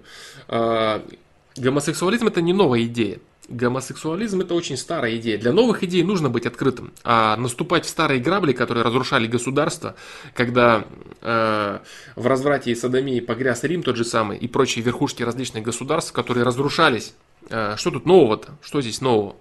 Нужно быть открытым к новым идеям. Да, это правильно, абсолютно верно. Но каким боком здесь э, гомосексуализм-то? Это какая-то новая идея-то. Что тут нового? Это было все. Это все было уже давным-давно в истории. Это все проходилось много раз. Смысл наступать на те же грабли. К новому нужно быть открытым. Вот компьютер появился, компьютерные технологии. Будь открытым. Привноси это в свою жизнь. Кто против-то? А наступать на старые грабли, которые представляют из себя давным-давно известно, что смысл какой? Поэтому сделать, делать тут абсолютно не в Советском Западе или еще чего-то там, через призму там чего-то, нет, вот надо вот развиваться, обязательно пробовать всякое дерьмо подряд обязательно. Зачем? Ну зачем? Если это уже попробовано э, людьми ранее, если это все уже было, новое, пожалуйста, старое наступать. Зачем, если есть понимание этого старого? Также можно сказать, надо вот пробовать наркотики, вот новые идеи, это что, идея что ли новая? Где тут идея? Чего эта идея? Что-то новое. Это все было, это все старо как, старо как мир. Поэтому, поэтому да. Через призму советского воспитания и пропаганды. Нет, э, дело не в советском воспитании и пропаганде. Абсолютно даже нет. Э, советская пропаганда почему была такой? Потому что для здорового общества это вредно. Э, не было советской пропаганды, как таковой. Советская пропаганда, это, это что ты думаешь? Придумали какие-то люди, которые вот чего-то там вот хотели запретить это, потому что вот они хотели. Да нет, они хотели, они это запретили только потому, что это невыгодно государству, которому нужны здоровые работающие люди. Здоровые, счастливые работающие люди, которые рождают э, население и так далее. Почему статью за это ввели? Не просто так. Вот потому что они не модные. Да нет, потому что это нецелесообразно, это нелогично, это болезнь. Вот все. Вот Советский Союз это вот тиран, который вот ограничивал. Ну, в этом плане, ну что тут, что тут нового-то? Что тут можно привнести? Что, что тут неизвестного-то? В целом я говорю, э, я говорил насчет гомосексуализма, это болезнь, врожденная болезнь. А, ну и приобретаем это с точки зрения а, а, двигания собственной крыши и рассказов, что вот может тебя тянуть ко всем, и это, это правильно, это нужно. Это именно пропаганда по неокрепшим умам. Но человек с очень сильным гормональным фоном, с очень сильным, так скажем, мужским началом, он никогда не будет подвержен этому. Имеется в виду, если он не болеет этим с детства, потом его в это затянуть будет невозможно.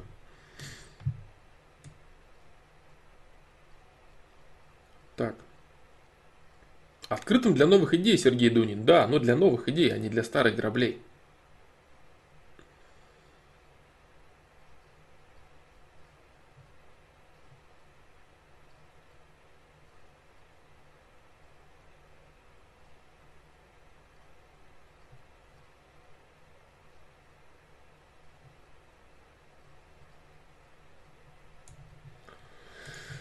Андрей Яковлев спрашивает, какие фильмы смотреть эффективно? Э, Все зависит от того, как ты будешь воспринимать и потреблять эти фильмы. Что ты будешь привносить для себя. Можно любой фильм посмотреть и вынести для себя определенные полезные вещи. Э, а можно, опять же, любой фильм посмотреть и ничего из себя не вынести. Поэтому какие фильмы смотреть эффективно, другой, это неправильный вопрос. Неправильно заданный вопрос. Любые фильмы можно смотреть эффективно. Да. Даже фильмы самые деграданские, я не знаю, там любые там какие-то комедии прям дебильные, или фильмы ужасов какие-нибудь низкокачественные, или даже трэш. Ну, совсем откровенный трэш, конечно, нет. Просто качественно сделанный, качественно сделанный ущербный фильм, скажем так. Даже его можно посмотреть и понять что-то для себя. Понять мировоззрение режиссера, сценариста. Понять, э, что такое качественные актеры, что такое некачественные актеры. Понять, для чего такие фильмы делаются, как видят мир другие люди. Можно много понять для себя, смотря даже низкосортные вещи. Соответственно, ну и какие-то шедевры от крутых режиссеров тоже. Все что угодно можно смотреть и развиваться. А, а можно смотреть книгу, видеть фигу. Любые абсолютно вещи можно полезные, правильные и качественные можно через себя переводить и ничего не вносить абсолютно. Ноль.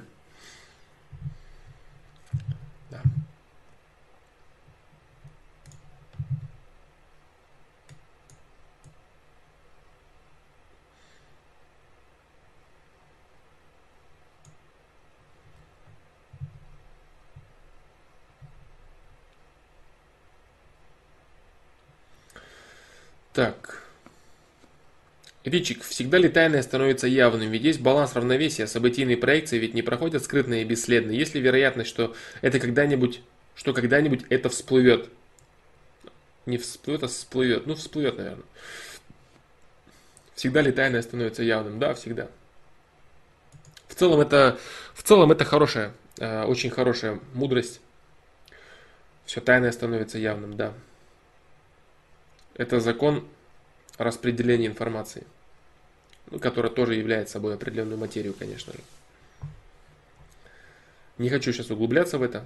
Все тайное становится явным, да.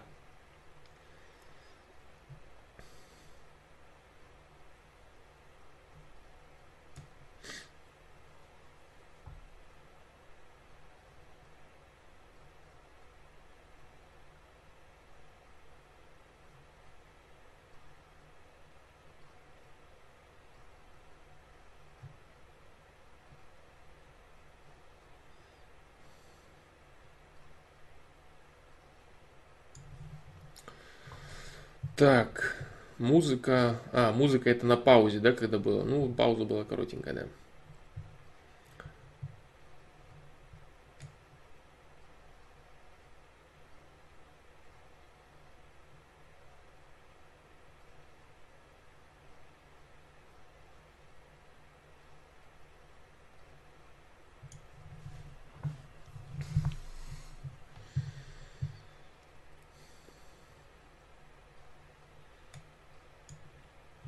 Нужен совет. Общался с девушкой. Мы пару раз ходили на свидание. От нее взаимности было ноль. Сказал, сказала, что интересен как друг.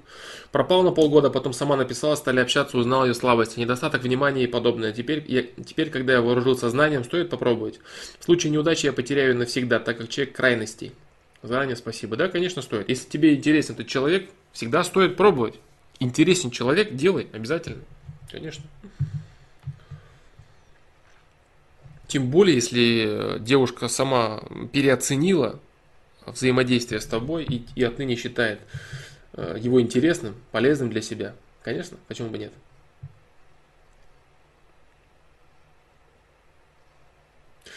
Владислав Юсенко. Э, читаю вопросы я на Ютубе, э, везде я читаю вопросы, на Ютубе, на, на Твиче, на Гудгейме, на Хитбоксе. Но в основном я читаю вопросы с Ютуба. Я сейчас читаю вопросы сверху чата, потому что их было написано очень много. И я их сейчас читаю сверху и иду вниз, отвечая на коротенькие вопросы, которые появляются сразу. Вопрос я читаю с Ютуба, Владислав. Да, просто я сверху двигаюсь. Усенко. Да. Усенко или Усенко. Извини, если я путаю ударение, я Всегда это почему-то делаю, ничего с этим не могу поделать. Усенко. Да.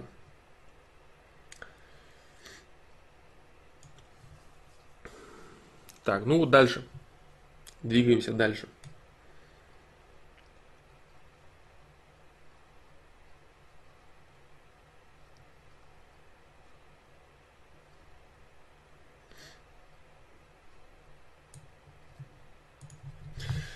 А можно ли отказаться от тщеславия, держать при себе, что есть, и ценить, а не хвастаться перед другими, не выпендриваться? Да, а не хвастаться перед другими, не выпендриваться. То есть знать себе истинную цену и не мериться успехами с другими людьми. Да, можно, конечно. Я много раз говорил об этом. А, тщеславие – это очень широкий термин. Это очень широкий термин, который существует с огромным количеством разных, э, так сказать, подструктур, да, будет правильнее сказать, составляющих, о которых каждых отдельно я очень часто говорил. Зависть, ненависть, хвастовство, э, ну и много их, да, их много. Их много.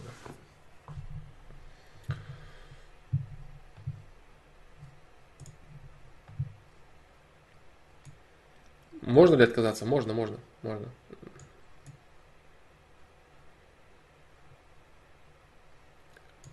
Что именно, я говорю, просто про тщеславие говорить не, не нужно. Нужно говорить о его э, составляющих. О его составляющих, о которых я говорил много раз. Конкретных составляющих. Коля Гав спрашивает, как избавиться от гордыни? Э, Гордыня – это следствие очень узкого охвата событий, очень низкого интеллекта, гордыня. Гордыня, высокомерие, не гордость, а гордыня, разные вещи, да? Вот, э, гордыня у человека появляется, когда он неадекватно и необъективно видит окружающий мир. Когда он не понимает истинное значение и истинные заслуги своих ценностей, э, истинные свои заслуги и значимость ценностей, которые он из себя представляет, и э, значимость ценностей, которые представляют другие люди. Вот, тогда у человека появляется гордыня. Вот. Когда человек э, видит не объективно мир, а необъективное и неадекватное восприятие мира следствие низкого интеллекта. То есть гордыня и высокомерие бывают только у очень глупых людей. Да.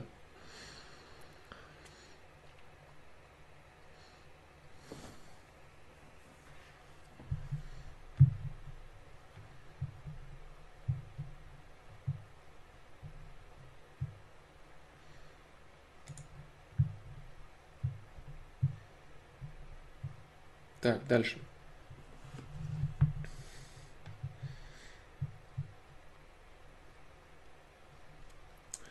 Дальше, дальше, дальше.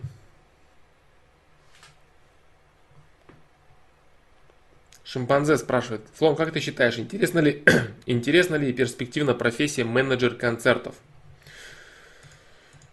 Развивается это.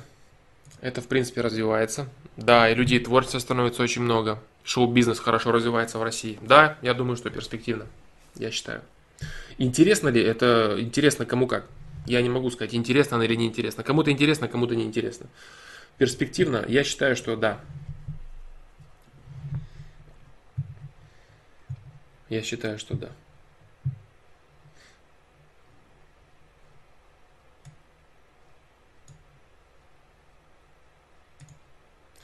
Кто победит, Трамп или Клинтон? Пока проекции нету. Да, пока проекции нету, пока неизвестно. Пока неизвестно. Надеюсь, что Трамп. Пока исход не предрешен еще. Исход не предрешен. Что я думаю? Я хотелось бы, чтобы Трамп победил.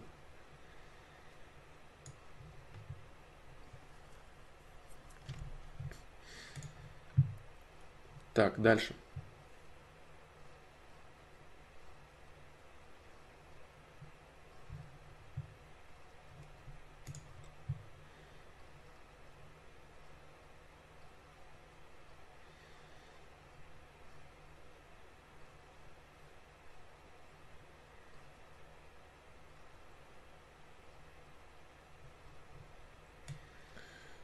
Так, так, так.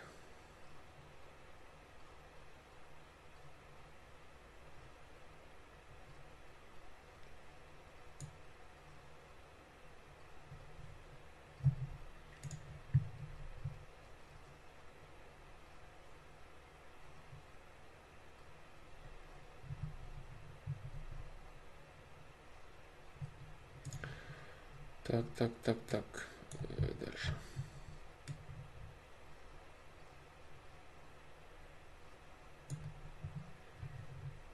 Так.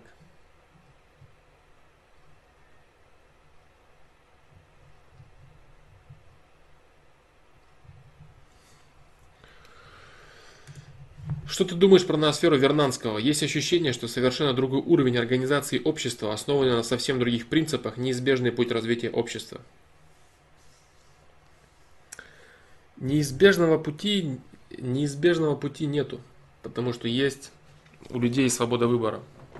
Я говорил, по-моему, на прошлом или на позапрошлом, нет, не на прошлом, на позапрошлом, по-моему, стриме я говорил вот о чем, что люди либо э, придут к, э,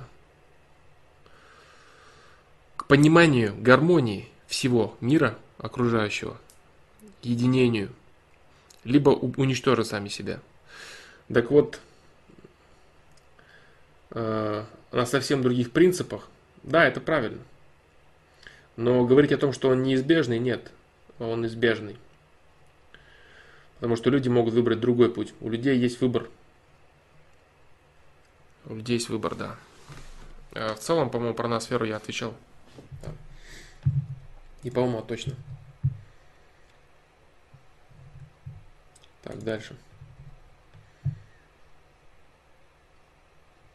По поводу вот того, что люди придут или не придут, прям вот а, какой же это ФПЛ? Тоже какой-то один из крайних ФПЛов по поводу того, что люди должны собрать какую-то... Там разговор про империи был. Да, вот про это был, про империи. Имелось в виду, что если человечество не самоуничтожится, неизбежно наберется критическая масса. Да, да, да. да. Если оно не уничтожится, неизбежно наберется критическая масса. Да, наберется. Да. И нужно еще понимать, да, что люди взаимодействуют на тонком уровне, они все связаны с системой. Вот, существует некий, э, ну, не совсем, э, не совсем правильный, я бы сейчас не хотел, чтобы поняли, что вот оно вот так, э, некий эффект сотой обезьяны. Э, там не совсем точно все написано, но суть заключается примерно в этом, что как бы обезьяны это не люди, во-первых, вот, а люди, взаимодействуя с системой, э, они э, приобретая критическую массу в определенных вещах, трансформируют свое коллективное, так называемое. Да.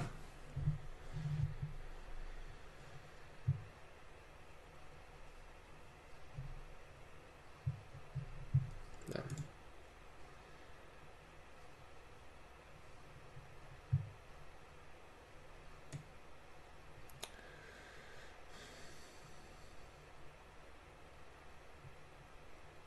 Я не знаю, ответил ли на твой вопрос.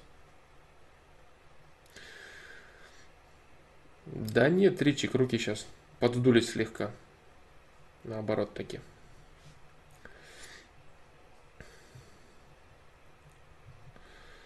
Так, ну ладно, дальше. Дальше. А, что еще сказать на этот счет, я не знаю.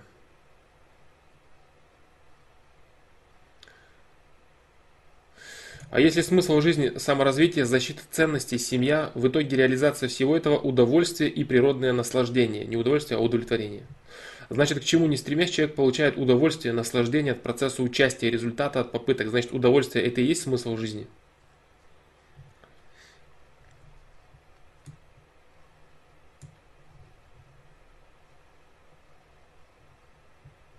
Смысл жизни – это поиск удовлетворения. Это путь не удовольствие, как факт, во-первых, э, э, удовольствие, удовлетворение. Поиск удовлетворения это, это и есть смысл жизни. Да, посредством именно саморазвития себя. Посредством реализации своего протеста.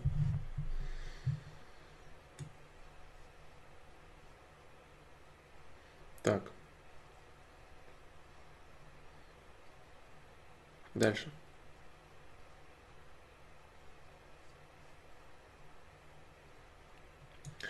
Как использовать свой ресурс, если ты красивый парень? Пикапить говоришь косяк. Для модельного бизнеса роста не хватает немного. Бесполезный ресурс? Так. Флом говорил, пойми свои ресурсы и используй их. Ну, скажем, я красивый.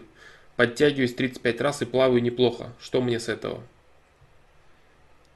У тебя есть возможность создать э, спектр твоих, спектр, скажем так, э, девушек, которых ты заинтересуешь как будущий отец семейства с твоей внешностью, если ты красивый больше.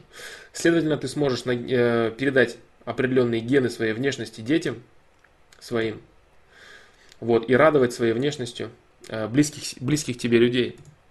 Да.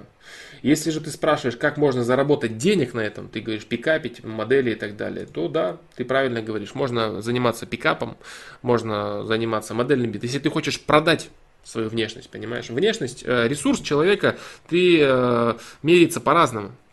Он меряется либо как нечто, что можно продать и навариться, либо как нечто, от чего можно получать самому наслаждение. Ресурс человека, допустим, как ты говоришь, э, твоя внешность, твоя красота, это ресурс, от которого в первую очередь ты сам способен получать наслаждение. Понимаешь?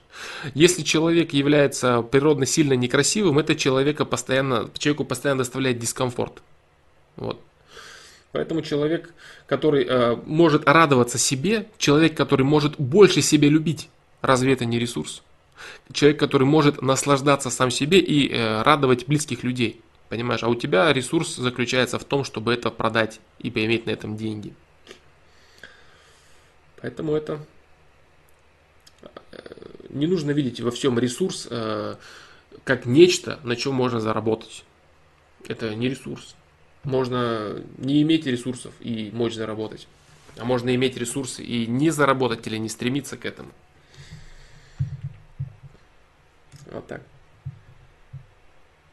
Поэтому, если ты не знаешь, что тебе с этого, это очень плохо. Если ты не получаешь от этого наслаждения, если ты не э, даришь близким людям это наслаждение за тебя, за себя, а думаешь, как бы это все продать, ну, это печально.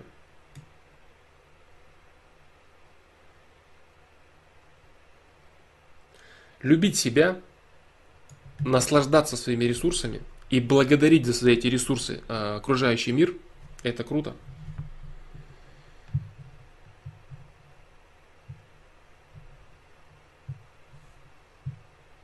Это очень круто.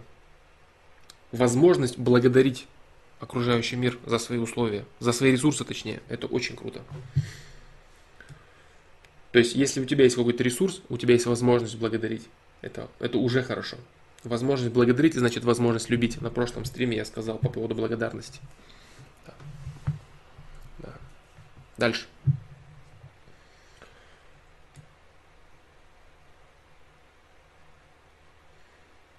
Так.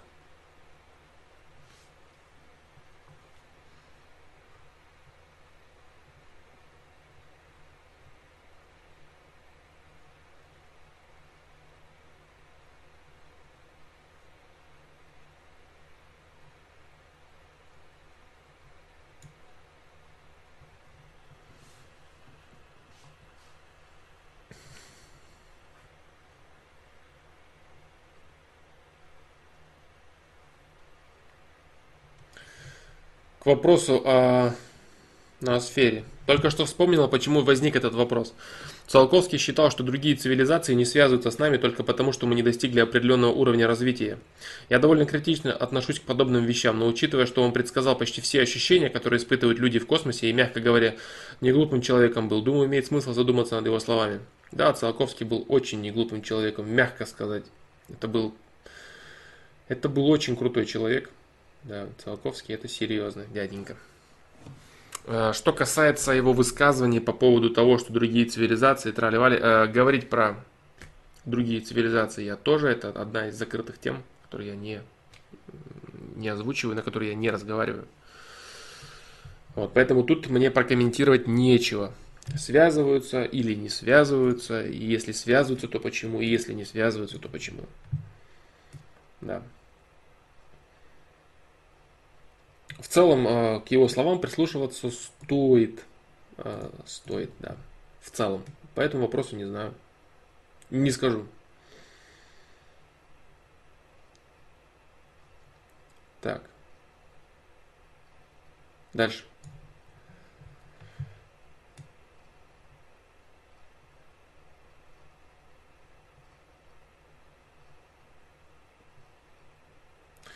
Саня, не вопрос, а предложение. Я заметил, что в чате стало очень много флуда, то есть тебе задают вопросы, ты на них отвечаешь, появились люди тут, которые общаются друг с другом, тем самым загрязняют чат. Так. И?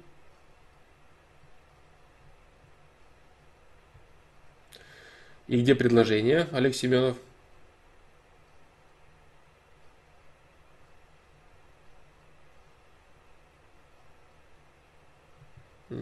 Не вижу я. Не вижу я предложения. А, если люди общаются по делу, а, по теме вопросов, в принципе, пусть общаются. Может быть, кто-то кому-то чего-то подскажет дополнительного. Да.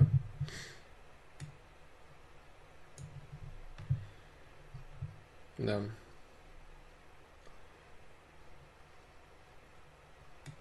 Дискуссия по делу вроде допустима. Да, дискуссия по делу допустима, конечно. Для того и, собственно, чаты есть, э, чтобы люди тоже могли между собой пообщаться. Может быть, кто-нибудь э, подскажет э, ответы на вопросы, может быть, какие-то отсылки к ФПЛ или к вопросам на сайте, или свое мнение выскажет. Пожалуйста, пожалуйста, без проблем.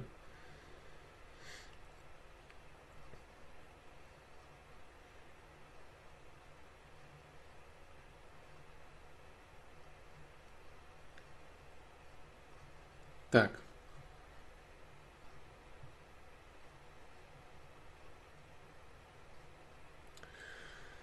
Так, так, так, так.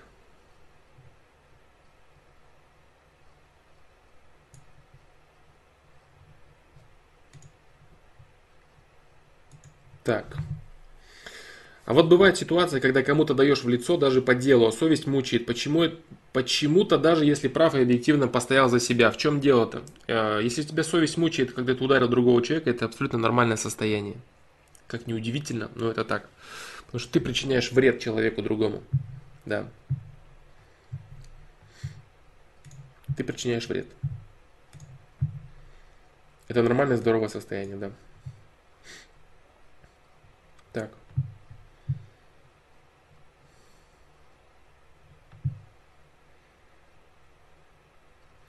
Продолжая про свое типа упущенное время, Кобаль 700 пишет. По-моему, я не то чтобы сожалею, а просто не хочу взрослеть. Хочется потусоваться еще. Мне надо ждать протеста. Да, конечно. Да, да, да.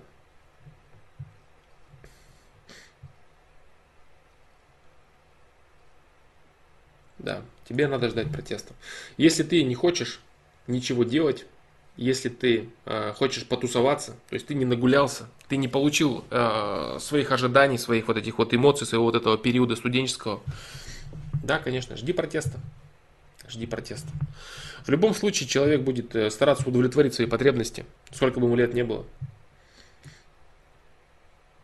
Если ты чего-то не взял от жизни, значит ты будешь искать это дальше.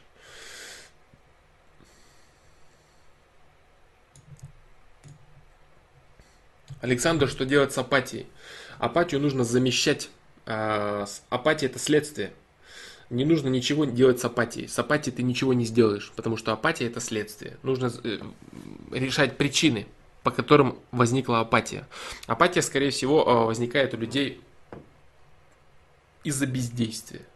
Из-за того, что они неправильно реализуют свою энергию, неправильно ре- реализуют свой ресурс. Они делают они не делают то, что считают, что должны делать. Вот и все. То есть они ре- не реализуют его из-за лени, из-за прокрастинации, из-за э, отсутствия правильных приоритетов и ценностей. Вот в чем проблема. То есть апатия у человека возникает, когда он не чувствует смысла жизни как такового, не, не чувствует смысла какой-то деятельности, его не тянет ни к чему. А не тянет его ни к чему, потому что он неправильно расставил приоритеты, у него лень и у него прокрастинация, которая тоже является следствием. Да. Поэтому так.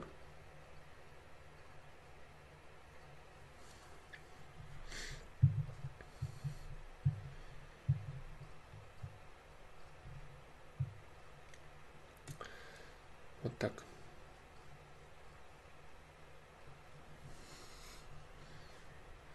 Поэтому Алексей Милентьев. Э, дело в том, что в принципе на огромное количество причин, вызывающих апатию, я отвечал в разных видео и в разных ответах на сайте. Кстати, есть такой даже метка такая, такой тег, метка на сайте «Апатия, депрессия». Посмотри, посмотри, там очень много ответов и вопросов на этот счет. Поэтому я думаю, что... Э, я думаю, что ты найдешь ответ на свой вопрос. Что делать с апатией? А, депрессия тоже есть э, видео.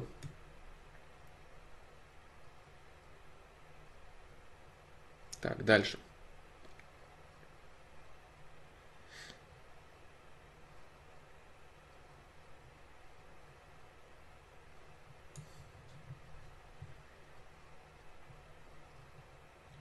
Флоу у меня проблема, когда я хочу сказать какую-нибудь мысль, у меня каша в башке, не получается нормально сформулировать, слова подходящие не нахожу, это врожденная херня. Э, Все врожденная херня. В первую очередь определенное качество интеллекта. Вот. Если у тебя есть определенные вот такие вот э, проблемы с мыслительным процессом, есть, кстати, именно такой вопрос на сайте. Хочу сформулировать мысли, каша в голове и так далее. Метка проблемы с мыслительным процессом.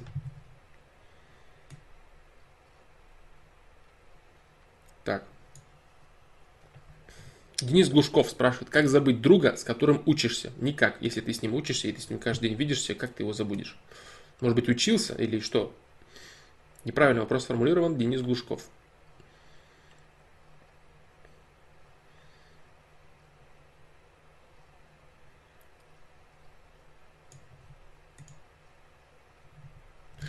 Юджин Саенко э, спрашивает,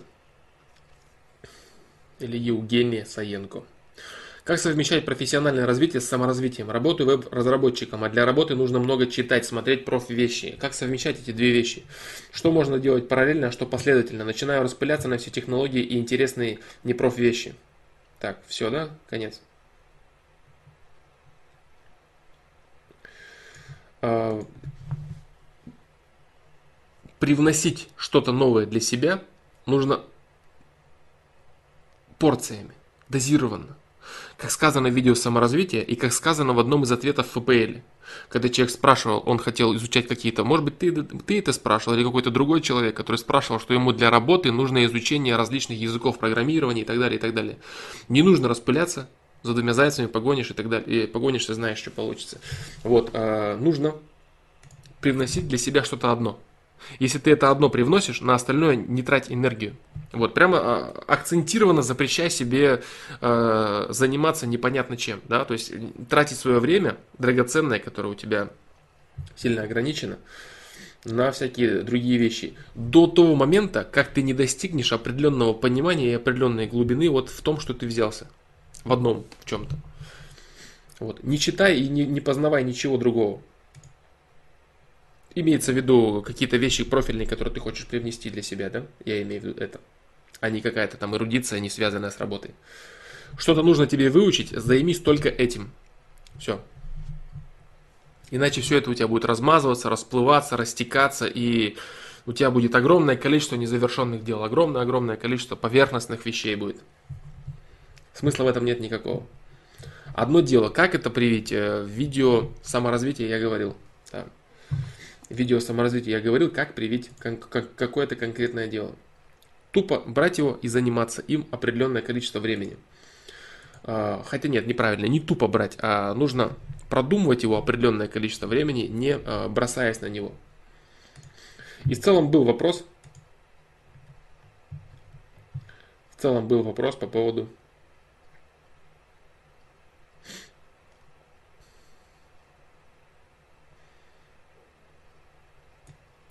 И все хорошо, да.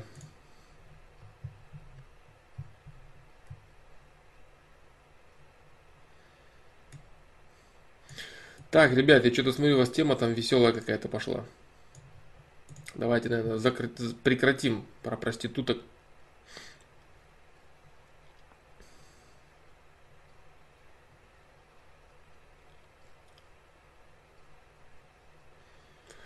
Кай Грин. Я думаю, что тебе свой вопрос надо задавать не здесь. Ну, по-моему, вопрос был подобный на сайте. Да. По-моему, есть метка проститутки и девственность есть метка, какие-то есть такие подобные вопросы.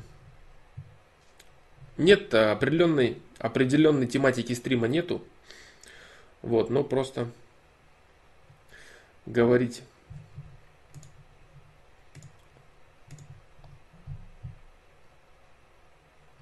Слишком долгий диалог про выбор проституток, я думаю, так себе, наверное, он звучит. Да. Так, дальше.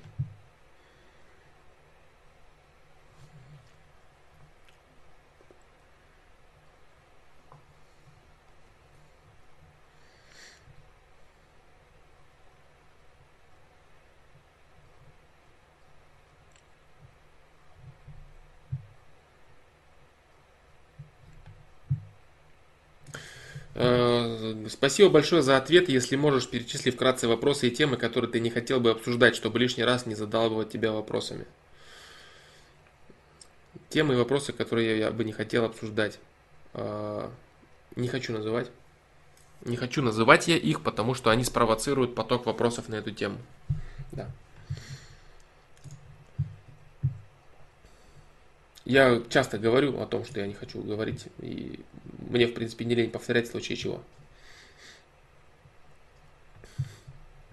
Так. Флом, ты говорил, что если ты чего-то боишься, то туда и стоит идти. Я вот недавно наткнулся на вакансию менеджер концертов, вот устроюсь, а потом могу уволить, уволить через пару лет, уволиться, да? В итоге я оказываюсь на улице и не профессионал в какой-то области. Наверное, лучше какую-то определенную профессию выбрать, чтобы что-то уметь. А как ты устроишься менеджером концертов, если ты этого не умеешь? Это профессия, которая не требует никакого опыта. Быть менеджером и организатором концертов человек может, который ничего не умеет, что ли? Да.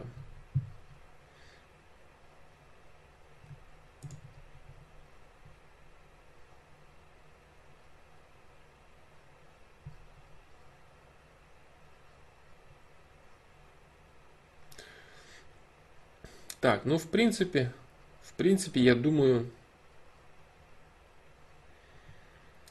в принципе, я думаю, можно сегодня закончить. Да, мне тем более еще надо видео выложить. Видео сейчас после стрима будет, э, стрим там загрузится сначала, потом э, видео я выложу. Ну, в течение пары часов, я думаю, все будет.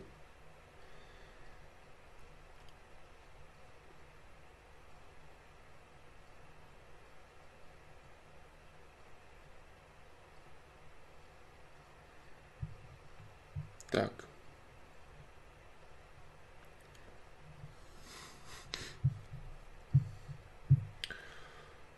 Так, так, так, так.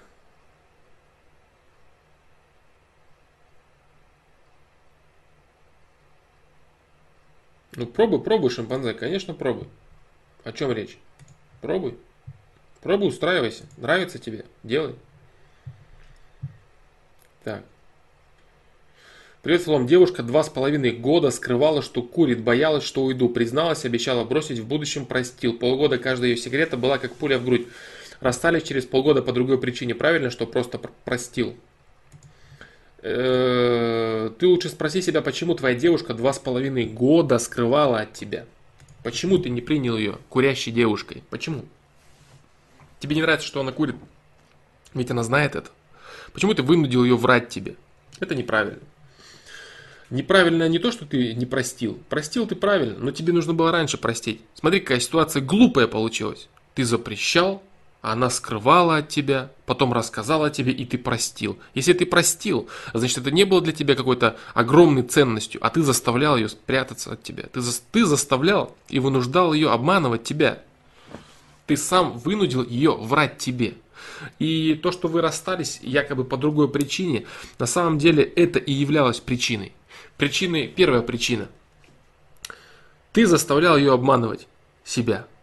Вторая причина. Она не считала нужным бросить курить из-за тебя. И третья причина. Ты заставлял, говорил, что это твоя ценность, Она старалась, пряталась от тебя, а потом ты простил после этого. Понимаешь? То есть одним своим запретом, глупым, учитывая, что человек хочет это делать, вот нравится ей это, она не считает нужным бросать это ради тебя. И ты показал ей, что ну ладно, вот я тебе запрещал два с половиной года, ты сделала, ну и, и ладно. Понимаешь? То есть она увидела в тебе, увидела в тебе отсутствие четкой, точной и правильной позиции по этому поводу.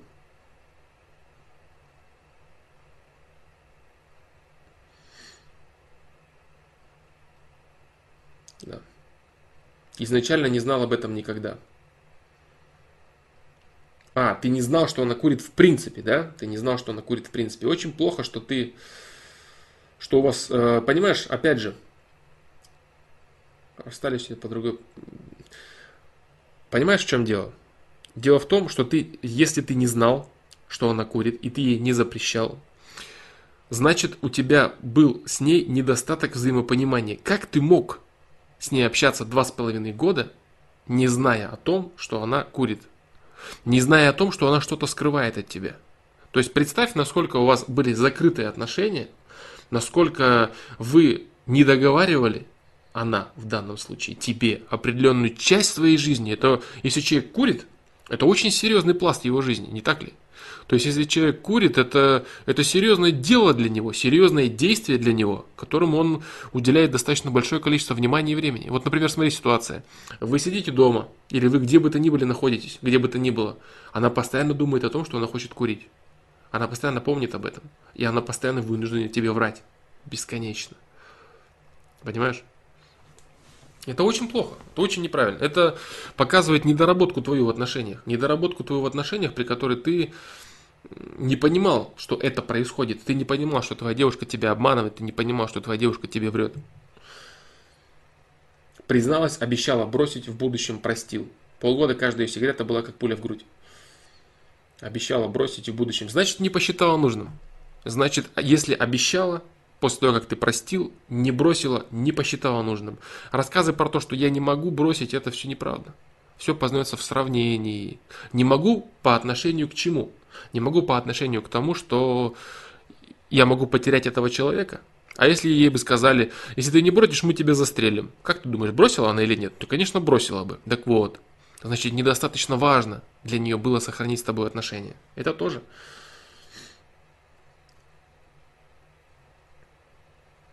По три дня могла не курить, пока мы вместе. Ну вот видишь, то есть э, она была вынуждена закрываться. Почему она вынуждена была от тебя закрываться? А теперь подумай над вот каким вопросом. Почему твоя девушка боялась тебе признаться в этом? Почему она не говорила тебе об этом? Почему вообще возникла ее какая-то тайна от тебя? Почему так произошло? Почему? Подумай, в общем, над э, тем, как ты провел, провел все эти отношения. И почему она не посчитала нужным все-таки бросить, если пообещала. И почему она обещала это тебе. Почему она обещала? Потому что ты запретил ей. Как вот ни в коем случае не делай. А она делает это. Человек в отношениях должен делать все, что он хочет. Абсолютно все. Понимаешь, тогда отношения будут полноценными и счастливыми. Не должно быть запретов. Ты говоришь человеку, вот он, вот, он мое, вот оно мое мировосприятие. А человек тебе говорит, вот оно мое. Если они совпадают, у вас все хорошо. Если ты начинаешь запрещать чего-то, все это вытекает вот так, как у тебя. Рано или поздно. Как будто бы все не из-за этого. Но на самом деле ей пришлось пообещать тебе, что она бросит курить в то время, когда она не хочет бросать, не считает нужным для тебя. А до этого она еще и скрывала. У вас было абсолютное непонимание между вами. В котором, конечно же, виноват ты, как мужчина.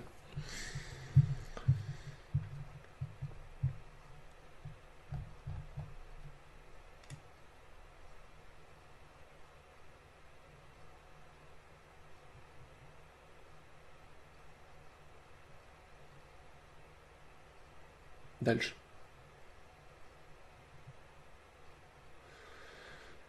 Так.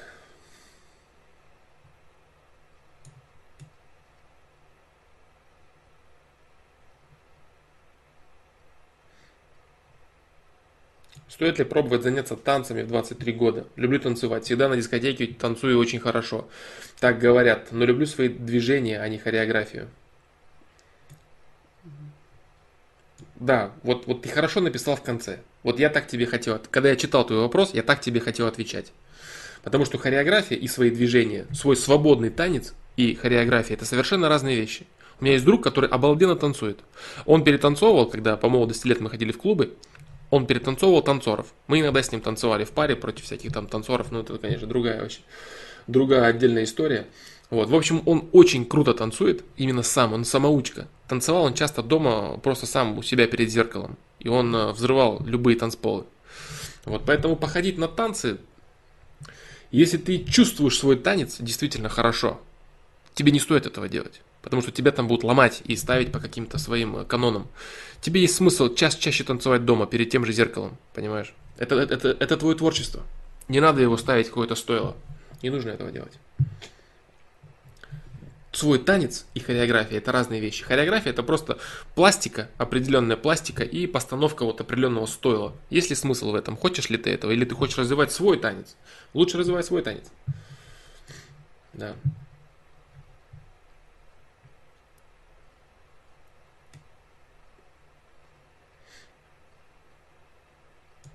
Да, танцевали в паре, звучит, конечно, жесть. Вот, но это была не такая пара, которая держится за руки и танцует. А это была пара, которая дурачится на танцполе, все образуют круг, да, и смотрят и хлопают. Да, это было так весело. Талга, привет тебе, дружище, бро.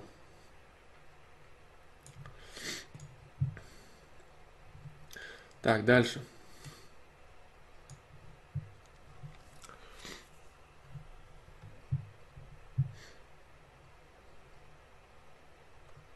Алексей Милентьев. Можно ли избавиться от сексуальной озабоченности? Можно, да. Можно избавиться от сексуальной озабоченности. Для этого нужно перенаправлять свою сексуальную энергию, перенаправлять ее в творчество. Сначала нужно, конечно, работать над своей головой. А, если ты задаешь этот вопрос, значит ты понимаешь, что у тебя проблема. Это уже хорошо. Осознание и принятие проблемы – это 50% ее решения. Вот. Поэтому это уже очень круто. Если, э, если ты хочешь решить свою проблему, ты понимаешь, что проблема это проблема, значит тебе нужно заняться творчеством. Тем творчеством, которое прет из тебя. А если у тебя большое количество сексуальной энергии, значит у тебя большое количество неудовлетворенной, неудовлетворенной, неудовлетворенной деятельной энергии. Да. Да, опять вот все вот сексуальную энергию, да, приходит вопрос. В общем, можно это сделать, и нужно тебе заняться своим делом. Самое главное, своим творчеством в первую очередь. Вот. Э, чтобы избавиться от сексуальной озабоченности, нужно принять, что она у тебя есть. Это первое. И второе, заняться творчеством. Любым, каким хочешь. Пусть оно будет объективно некачественным. Пусть на нем нельзя будет заработать, его нельзя будет продать. Пусть даже окружающие люди будут говорить, что это плохо, но ты должен делать что-то. Ты должен что-то создавать. Понимаешь, ты должен направлять, ты должен сублимировать и направлять свое либидо переизбыточное э, в созидательную энергию. Тогда будет нормально. Да. Займись творчеством, любым. Э, что касаемо приведения своего организма в нормальный, в нормальный фон, это, конечно, спорт в первую очередь. Да, то есть э, направлять весь свой переизбыток сначала можно в спорт, потому что голове очень сложно будет справляться поначалу. Можно в спорт. Можно, можно. Твое, твое, твое, твое признание этой проблемы это уже 50% решения этой проблемы. Шимпанзе, Флома, теперь твой друг профессионально занимается танцами? Нет, нет, он так и остался любителем. Так и остался любителем. Он, кстати, да, вот, э, допустим, когда в клубах приходили танцоры всякие и танцевали на сцене, он танцевал внизу, или он танцевал, или мы с ним дурачились. Да, и народ хлопал ему, а не танцорам. Э, он нет, не пошел профессионально заниматься танцами.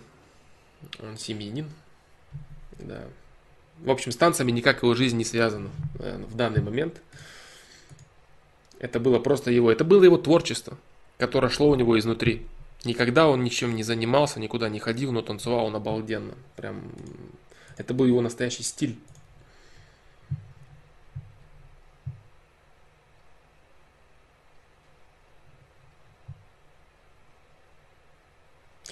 Кэт С. у нас на занятии по танцам что-то вроде батлов было. Каждый выходил в центр круга, показывал, чего достиг, новые движения. Тренер мог указывать на какие-то ошибки, плюс энергетика крутая. Поэтому стоит ли ходить еще от вида танца, зависит и от того, как именно занятия проводятся. Точно. Но вопрос именно этого конкретного человека заключался в том, что ему уже столько-то лет, да, ему уже столько-то лет, и он хочет, ему нравятся танцы, и его на этих танцах будут ломать. Ходить на танцы в целом это хорошо. С определенного возраста и не в его ситуации. И дело в его ситуации даже не в возрасте. Если бы он хотел что-то привнести для себя новое, то ему бы стоило туда пойти. А у него стоит вопрос по-другому. Он будет ломать свое творчество, приобретая хореографию. Вот в чем вопрос. Вот почему я считаю, что ему не стоит идти. Вот почему. Да, именно потому, что он будет ломать свое творчество, приобретая хореографию ему ненужную ему на данный момент не нужно. Люди, которые хотят поиметь какое-то, какие-то движения, развить что-то, э, общение, коллектив, энергию, без вопросов. Это очень круто. Но в его ситуации, в его случае, когда у него есть творчество, которое будет ломаться на хореографию, ему это не надо. Пусть лучше он развивает свое творчество сам. Да.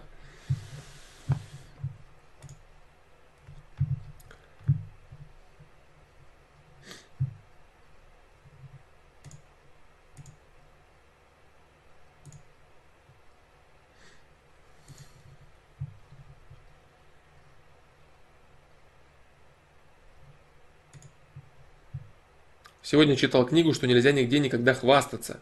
А я вот бываю учусь чему-то или сделаю что-то и хожу такой гордый сам перед собой. И что это плохо, ведь я же повышаю самооценку таким образом.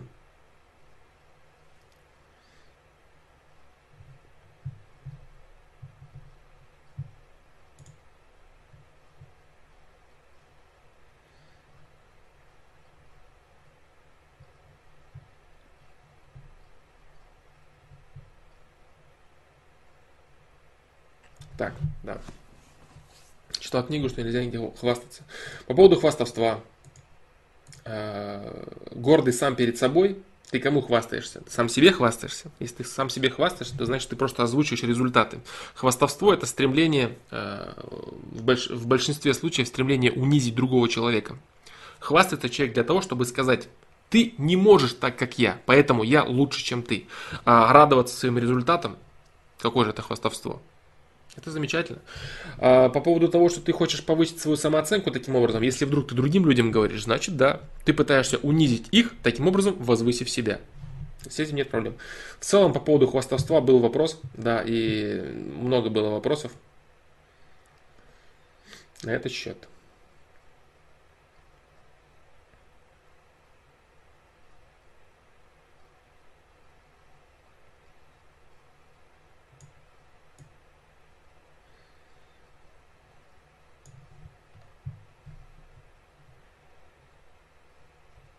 Так.